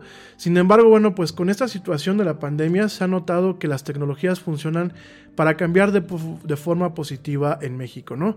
Eh, las clases con Zoom que llevamos eh, sobreviviendo, bueno, que los tíos y los papás llevan sobreviviendo estos, estos meses, las clases con Zoom o por Skype, realmente no, no han sido efectivas realmente no han eh, quizás llevado eh, el entorno del salón de clases a directamente lo que es pues el entorno de la casa. Eh, el hecho de dejar tareas ahí esta y siniestra y de completar unidades completas de un día para el otro me parece totalmente antipedagógico. No hace falta ser un experto para saberlo. Eh, fastidias a los niños, que ya por sí muchos están fastidiados por un encierro que quizás algunos por su edad no alcanzan a comprender por qué están encerrados. Eh, a los papás, porque bueno, hay que también reconocer que hay papás que pues no están preparados para atender a sus niños todo el día. Y en general generas un atraso en el tema de la educación, pues porque realmente no estás haciendo que llegue el mensaje ni que se aprovechen las herramientas necesarias para generar eh, patrones, hábitos y conocimientos que realmente formen a esa personita que está estudiando para ser un ciudadano productivo más adelante, ¿no? Tomando en cuenta todo esto, bueno, pues hay investigadores que por ejemplo, comentan que utilizando el tema del gamification, el tema de la realidad aumentada, inclusive en algún momento el tema de la realidad virtual, perdón, de la realidad virtual que aquí en México pues sigue siendo muy costosa, eh, muy poco efectiva. Eh, quizás en algún momento eh, los precios puedan bajar y encontremos pues prácticamente equipos de realidad virtual como con el costo de consolas como hoy en día. Y quizás eso nos permita en algún momento tener no solamente un mecanismo para dar clases de forma remota para ese tipo de situaciones tan lamentables, sino también pues para complementar la educación en el aula con comunicación, eh, educación remota que realmente no sea una carga, no sea un embrollo, no sea porque está de moda, no sea porque realmente eh, se necesite para quedar bien con el comité de padres o quedar bien con el comité de alumnos o quedar bien eh, con la SEP, sino que realmente se conviertan en herramientas en donde se aproveche el medio, ya lo decía Marshall McLuhan, el medio es el mensaje, eh, aprovechar el medio para llevar un mensaje y para realmente explotar el tema de la educación desde diferentes aristas y desde diferentes parámetros, ¿no? Yo me imagino que, por ejemplo, un entorno como Roblox, como Minecraft, que bueno, de hecho Minecraft tiene una, versión educativa, inclusive aquellos juegos, yo me, me, atrevo a pensar que a lo mejor Blizzard no lo ha considerado, pero podría haber una versión educativa de Overwatch, en donde más allá de que solamente sea el tema de los disparos y eso, hay una parte en donde se fomente la decisión, la repercusión cuando la toma de decisiones, eh, el trabajo en equipo, el tema del liderazgo, el análisis situacional, inclusive hasta conocimientos eh, que puedan ejemplificar, por ejemplo, temas de física, temas de química, eh, temas de historia. creo que hay muchísimas cosas que se pueden explotar a partir del tema de los videojuegos y que realmente nos pueden ayudar a crecer como sociedades, no solamente pausados en el tema del entretenimiento, no solamente pausados en el tema del entretenimiento comercial, sino también aprovechando estas cifras, aprovechando todo el conocimiento que hay en México, aprovechando los nuevos profesionales que se van a formar en estas áreas, pues tratar de generar patrones y obviamente eh, programas que permitan educar a los chavos, no solamente aquí en México, en Estados Unidos, en Europa, aprovechar nuestros medios, ¿no? Aprovechar nuestros medios donde quizás la educación pueda ser más penetrante, más profunda y más amplia e incluso más inclusiva, ¿no? Pero bueno, Mi gente, este, por aquí me, me comenta Ivonne Kazán. Eh, saludos Ivonne, gracias por conectarte. La PS4, ¿qué, qué pasa con la PS4? Eh, la PS4, fíjense que aquí en México, eh, quiero pensar que a lo mejor es una percepción. Como llegó, fíjense que aquí les voy a dar un, rápidamente un tema y ya lo platico más adelante, ¿no? Ah, ya empezó el evento de PlayStation. Este, según yo, pues no lo iba a poder cubrir. No me voy a quedar, amigos, porque ya sea mucho tiempo de la era del Yeti. Si les prometo que, miren, voy a hacer un esfuerzo humano y mañana intento eh, platicar lo que pasó en el evento de la PlayStation 5. Porque la, la PlayStation es una marca que es popular, pero a lo mejor no con el consumo adecuado aquí en México. De hecho, aquí en México se ha consumido un poquito más lo que es la Xbox. Porque en la Play, cuando llegó la PlayStation 3 a México, llegó con un precedente muy malo. De pronto teníamos la PlayStation 2 y la PlayStation común y corriente, que en su momento fueron asequibles, y lo digo entre comillas, y llega la PlayStation 3 que creo que se lanzó mal a nivel mundial, se lanzó con un costo que estaba muy por encima de lo que era la Xbox y la Nintendo Wii. De hecho, mucho tiempo decía que era más costeable tener una Wii y tener una Xbox 360 a tener una PlayStation 3. Fue una consola que técnicamente hablando era muy difícil de programar, era muy difícil de sacarle jugo. Fue una consola donde Sony cometió error tras error tras error en su tema de marketing y en su mensaje hacia los gamers. Y creo que si bien en eso en otros países como Europa, donde la PlayStation es una marca muy, muy cimentada, muy adentrada, yo cuando viví por allá, pues yo tenía mi PlayStation 2, ¿no? Y de hecho, en algún momento cuando trabajé en una agencia de publicidad allá en, en España, la PlayStation era la marca principal, no era una marca muy fuerte. Microsoft estaba tratando de llegar con la 360 y no podía, ¿no? Pero en países de Latinoamérica fue ofensivo el costo de la PlayStation 3, fue ofensivo el costo de los juegos. Eh, la parte de pues, poder comprar una Nintendo Wii y posteriormente a lo mejor una Xbox 360 fue mucho más agradable. Y yo creo que en ese sentido, yo ya, ya lo discutiremos con un poquito más de calma. Creo que en ese sentido sí marcó un antes y un después de la marca, de la marca como tal, no de la consola, sino de la marca en México. Y quizás ocasionó que haya más gente que en su momento se decantara por comprar una Xbox 360 y dar el paso obvio que era la Xbox One en vez de caminar por el tema de la PlayStation 4, ¿no? Que de hecho sigue siendo costosa en México, porque mientras que tú en algunas tiendas puedes conseguir una, una, Xbox 3, una Xbox One, la que no tiene la unidad óptica, a lo mejor en 6 mil, 7 mil pesos, una PS4 sigue costando entre 9 mil y 10 mil pesos, ¿no? Que la verdad es bastante, bastante costoso, ¿no? Ya después les hago la conversión a dólares. Eh, pero al final del día yo creo que eso, fue el deterioro de la marca que tuvo aquí en México, ¿no? No con esto estoy diciendo que la, la PlayStation 4 no se compra aquí en México, para nada. Eh, creo que van muy a la par. Creo que realmente son las tres marcas que se están peleando el mercado. Me van a decir, hay más. Sí, sí hay más. Atari quiere regresar. Está obviamente el tema de las computadoras. Pero realmente PlayStation 4, Nintendo Switch y eh, Xbox 3, Xbox One son los que están peleando ahorita, ¿no? Eh, Quiero hacer un comentario para los papás. Eh, por aquí me mandaron ahorita un mensaje a través de Messenger. ¿Qué consola recomiendo para los niños peques? Bueno, cuando ustedes compren una consola, queridos amigos, y con esto va a cerrar el programa, no, no compren una consola pensando que va a ser la niñera. No cometan ese error, por favor. Ya basta de dar a los niños las tablets para que no le den lata a abuelito o a tía o a papá o a mamá. No son niñeras. Yo pienso que una consola hoy en día, sobre todo porque son consolas conectadas como la Nintendo Switch, todas las consolas que tenemos ahorita son conectadas. Es decir, tienen una conexión a Internet y tienen la capacidad de generación interacciones con otras personas en línea, ¿no? Con todo lo bueno y lo malo que esto presupone. Yo considero que cuando ustedes compren una consola hoy en día, no lo vean en el sentido de le voy a comprar un, una consola a la niña. O le voy a comprar una consola al niño para que me deje de dar lata cómprenlo como una, un dispositivo que va a unificar o va a eh, generar un espacio de entretenimiento colectivo principalmente enfocado en actividades de familia. No compren la Xbox para decir, te la dejé. Cómprenla para voy a integrarme contigo en tu espacio de entretenimiento. Voy a aprender yo como papá o como tío de las experiencias que tú estás viviendo como niño en este entorno. Voy a guiarte. Yo no te voy a prohibir el, uso del dispositivo o la interacción en el videojuego. Voy a guiarte. Voy a ser tu guía. Y juntos vamos a aprender a entretenernos utilizando uno de estos nuevos medios. Dicho esto, yo mi recomendación sería váyanse por la Nintendo Switch.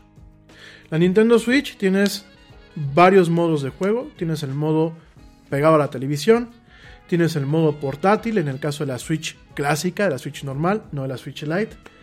Pero lo que a mí me gusta más y se los voy a poder enseñar, no sé si mañana o la próxima semana, es la parte de Nintendo Labo. Es vamos a fomentar el trabajo manual, vamos a fomentar el trabajo del pensamiento, porque no solamente es hallarme mi, mi casita o hallarme mi piano, es Nintendo Switch a través de estos Labo, estos kits Labo, te permite además de todo fomentar un tema de te voy a enseñar desde chiquito los paradigmas de programación para que tú aprendas a programar el día de mañana. Entonces, para mí la recomendación, digo, lo he platicado miles de veces en este programa, lo vuelvo a decir porque me lo están preguntando ahorita, para mí la recomendación es la consola familiar por antonomasia sería la Nintendo Switch. Y de ahí pueden complementar la oferta con una Xbox o con una PlayStation 4. Las dos son eh, consolas que van muy a la par a nivel técnico. Vamos ahorita con el lanzamiento de la PlayStation 5. ¿Qué onda? Son consolas que van muy de la mano. Pero al final del día, ya voy papá, ya voy a comer, ya me están esperando. Este, pero al final del día, eh, creo que tienen, tienen esa parte, ¿no? Eh, yo parto primero de la Nintendo Switch, que tiene pues todo este, este espectro, y de ahí nos vamos con las demás consolas. Pero bueno, oigan, eh, ya me voy, eh, ya, ya, ya me voy, este... Me parece bastante... eh, es muy, muy importante estos temas, queridos amigos. Me parece sobre todo porque ahorita con el tema de la pandemia, muchos papás me dicen, me lo han comentado y muchos tíos me dicen, ¿no? Tíos, oye, este, es que por un lado no le quiero quitar la tableta, no le quiero quitar la consola, pero por otro lado, pues es que tampoco quiero que abuse, ¿no? O yo tengo que trabajar, tengo que hacer cosas, ¿qué hago? Creo que ya platicaremos en su momento otra vez, digo, lo hemos platicado infinidad de veces. Ahora que tenemos esta plataforma, pues a lo mejor puedo eh, presentarles parte de, la, de, las presentaciones que en ocasiones damos, eh, darles a lo mejor un poquito una ayuda en ese sentido para eh, ustedes como papás, pues que sepan cómo pueden caminar hacia algunos temas o como tíos. Pero definitivamente, y quiero hacer mucho hincapié, el entretenimiento interactivo llegó en la forma de los videojuegos. Llegó y llegó para quedarse. Por aquí me pregunta Ivonne eh, eh, que si yo creo que los videojuegos en realidad son adictivos. ¿Se deben limitar el tiempo de uso? Eh, mira, Ivonne. Creo que muchas de las cosas que tenemos como seres humanos son adictivas, en general. Todo lo que los seres humanos de alguna forma creamos tiene la capacidad de ser abusado creo que es parte de un tema de la naturaleza humana, ¿no?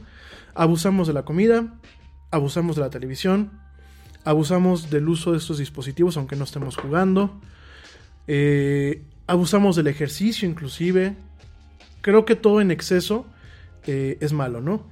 Inherentemente como tal, inherentemente como tal, eh, si yo me voy a un tema neurológico, no te puedo negar que los videojuegos al momento de que en ocasiones estimulan el canal de las recompensas, lo que es el sistema mesolímbico, ya lo platicaremos más adelante. En el momento en que los videojuegos tienen esta capacidad, al igual que pasa muchas veces con el tema de los juegos de mesa, con el juego, con los juegos de ludopatía, el tema de la ludopatía, a pesar de todo esto, queridos amigos, eh, yo creo que inherentemente sí se tiene el factor de generar un posible abuso por, por este estímulo, si nos vamos a, un plano netamente neurológico, sí, tienen la capacidad de ser abusados, tienen la capacidad de generar un vicio, pero depende mucho, yo creo que depende mucho de la personalidad de la persona, valga la redundancia, y depende también mucho de la guía que se le haga a, las, a la persona en este tratamiento, ¿no? Miren, yo a mí desde muy chiquito me, compraron mi primera consola, ¿no? El Atari. Y ya con eso a lo mejor me estoy este, echando de cabeza con, la edad, ¿no? Eh, a lo largo de los años, sí yo no voy a decir que no soy gamer, me encantan los videojuegos. Tuve la Nintendo, la Super Nintendo, la Nintendo 64. Ya de viejo me compré la Nintendo Wii. Tuve la Xbox 360, de hecho todavía la tengo por ahí. La, tengo la Xbox One, tengo la PlayStation 3, me quedé con las ganas de la PlayStation 4, tengo la Nintendo Switch. Pero por ejemplo, yo ahorita que pues estos últimos quizás 20 años de mi vida, ¿no? Que se me han ido entre la educación, entre el viajar, entre montar mis negocios, entre trabajar, entre lidiar con las cosas que uno tiene en el día a día. Y al respecto te puedo decir que si bien me encantan los videojuegos, yo no me he enviciado. Y me vas a decir, bueno, a lo mejor solamente eres tú. A lo que voy es, yo crecí en un entorno donde a lo mejor en su momento mis padres me dieron cierta libertad para hacer las cosas y realmente nunca me envicié. Me generaron cierta adicción juegos, por ejemplo los juegos de rol, en donde yo me picaba, y hasta la fecha a veces me pasa, me pico mucho con los juegos de rol. ¿Saben por qué? Porque me pico con la historia. Pero juegos normales, así por ejemplo el Fortnite, el Overwatch, el Call of Duty y eso, los agarro un rato y luego los dejo. Y me ha pasado ver a muchos chavos de 15, 16 años, 17, que a lo mejor se comportan de la misma, de la misma manera, ¿no? Al igual que, yo creo que en esto, y con esto quiero cerrar, al igual que a lo mejor a nosotros nos gusta el vino, y no por eso nos alcoholizamos con el vino, nos ponemos hasta atrás todo el tiempo, y creo que lo, lo tomamos con moderación, creo que pasa con lo mismo con los, con los videojuegos, ¿no? Los videojuegos por sí solos, si nos vamos a un plano neurológico como muchas cosas más, sí tienen la capacidad de ser adictivos. Pero también depende mucho de la guía, depende mucho de la educación, depende mucho de los gustos. Yo, por ejemplo, nunca cambié el tema de la literatura por un videojuego. Hay muchos de ustedes que me escuchan y que me ven que no cambian los hobbies que tienen por un videojuego. O sea, sí tocan los videojuegos, pero no lo hacen. Por ejemplo, el doctor ahorita estaba, eh, mi, cuate Juanca estaba por aquí conectado. Él le gusta dibujar, él tiene negocios, él anda con otras cosas. Le pueden gustar los videojuegos, pero hasta ahí. Mi cuate Ta- Taelus Ramírez, pues tiene muchas otras cosas más además de los videojuegos. Un servidor. Yo tengo otros hobbies además de los videojuegos. Y a lo que voy es, inherentemente tienen la capacidad, pero no todo el mundo, no es una manda, no es que porque tú sometas al estímulo a un niño lo vas a enviciar en automático. Está ahí ese recurso, sí. No creo que lo envicies de forma automática, pero con algo que sí voy de acuerdo contigo es, sí se debe delimitar el tiempo de uso. Antes, ¿cómo se limitaba el tiempo de uso? Es, papá y mamá me decían, párale. Cuando yo empecé a ser un poco mayor, me decían mis papás, pasaban a lo mejor por mi cuarto y me decían, ¿qué onda, no? Cuando eh, yo viví solo, digo yo ahorita eh, vivo con mi familia por, el tema de la pandemia y muchas cosas, pero cuando yo he vivido solo, eh, que han sido muchos años de mi vida, yo ya traía como un tema de, por ejemplo, como estudiante, porque como estudiante podía haber, se, me, se me podía haber hecho muy fácil la vida eh, gastarme el tiempo en los videojuegos, ¿no? Pero como estudiante yo mismo generé mis estrategias para evitar el abuso, ¿no? Y aparte siempre habían otro tipo de cosas, eh, con el perdón de la güerita, ¿no? Digo, estoy hablando de hace más de 10 años, de hace mucho más tiempo, pero en aquel entonces pues las chavas, eh, los libros, eh, los viajes, o sea, habían muchas cosas que me motivaban, ¿no? Entonces, si bien no he dejado nunca de tener pues el corazón del gamer y me gustan las consolas y me gustan los videojuegos y, me puedo sentar a lo mejor en una noche y echarme dos o tres horas de juego continuo, creo que la guía que en su momento tuvieron mis padres de limitarme los horarios, eh, el entender cuáles son los gustos del juego y eso creo que hizo en mí y en muchas personas de mi generación que no nos enviciáramos, que no nos, no nos quedáramos totalmente con el tema de los videojuegos, ¿no? Hay que limitar el tiempo de uso, sí, no desde un punto de vista de la prohibición, sino desde la parte de un, pienso yo, de generar a los chavos un, una serie de herramientas y de buenos hábitos en donde el tema del videojuego no es una parte integral del día, sino es una parte, un complemento de todo lo demás, ¿no? Hay métodos, hay controles de paternos para poder llevar a cabo el tema de eh, ayudarles a ustedes, a los papás, y ayudarnos a nosotros los tíos y futuros papás, o porque el día de mañana pues a mí me va a tocar también ser papá. Nos va a ayudar, eh, pues, de alguna forma a irlos guiando, sin ser represivos, sin ser autoritarios, que bueno, ser papá o ser eh, tutor de un niño pues requiere cierto nivel de autoritarismo en algunas cuestiones por la inmadurez de los niños, pero sin decir lo hago porque yo quiero, sino a ver mi hijo, te explico y esta herramienta no la veas como un castigo. No la veas que cuando el Xbox te dice hasta aquí llegó tu hora de juego, no lo veas como algo negativo, sino verlo como el fin de un momento del día y el principio de otro momento, ¿no? Esto lo vamos a volver a tocar. Eh, lo tocamos en su momento con, mi amiga Sara Rocha Rubalcaba en su programa Mamás SOS. Lo tocamos en su momento también aquí en la misma del Yeti. Pero ahora que tenemos un poquito el tema de podernos ver y platicar frente a frente, pues eh, vamos a volver a tocar en su momento con un poquito más de calma, con algunas ilustraciones, con algunas herramientas para que ustedes los papás puedan controlar. Y bueno, pues para que ya realmente ustedes eh, valoren que a lo mejor tienen al siguiente Messi en uno de sus hijos, pero no para el fútbol, sino para el tema de los deportes electrónicos. En fin, gracias Ivonne por escucharme desde Bélgica. Un saludo allá a la Belgique. Eh, gracias a este Adolfo por escucharme en Cancún. Gracias, güerita hermosa. Gracias, Lulú Chávez. Te mando un beso. Gracias, Cenita de la Calzada. Gracias a toda la gente que me escuchó. Ya me, voy a comer porque, bueno, ya me están, ya me invitaron a comer mis viejos. Voy a aprovechar que, pues, ahorita podemos ir, podemos vernos en este momento. Entonces voy a ir a, a comer con ellos. Eh, mañana Voy a intentar conectarme, si el trabajo nos lo permite, si los astros se alinean y no tenemos eh, compromisos o juntas o, cuestiones temprano mañana. Eh, mañana me conecto y platicamos más, más este tema de la PlayStation 5. Gracias de verdad por acompañarme. Eh, sí, en su momento, Ivonne, platicamos realmente en todo el rango de edad, desde chiquitos hasta chavos ya adolescentes. Eh, espero que lo que platiquemos contigo te ayude en su momento. Eh, cualquier cosa, bueno, saben que mi Messenger está abierto, el Messenger de la era del Yeti, está abierto el Twitter de la era del Yeti, luego acaba el programa y sigo platicando con ustedes. Gracias de verdad por acompañarme. Uf, ahora sí tuvimos un chorro de gente y un chorro de horas. Gracias, de verdad, pórtense mal, cuídense bien, cuídense mucho. Amigos que no tienen a qué salir, por favor quédense en casa. Pueden ver este programa a través de Facebook Live, de YouTube y por supuesto escucharme a través de Spreaker y en diferido a través de todas las plataformas que llevan este tipo de programas.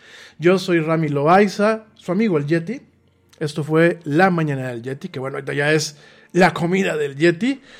Y bueno, los espero quizás mañana, si no con seguridad el próximo día martes en una emisión más de este programa. Pórtense mal, cuídense bien, quédense en casa. Y como dice el tío Yeti, vámonos. ¿Por qué? Pues porque literal, ahora sí, ya nos vieron. Nos vemos quizás mañana y si no, quizás el próximo martes. Gracias.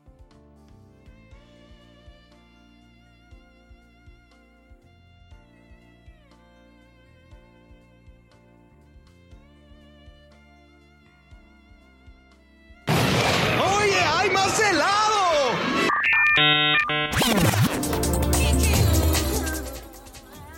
Que la actualidad no te deje helado. Te esperamos en la siguiente emisión de La Era del Yeti.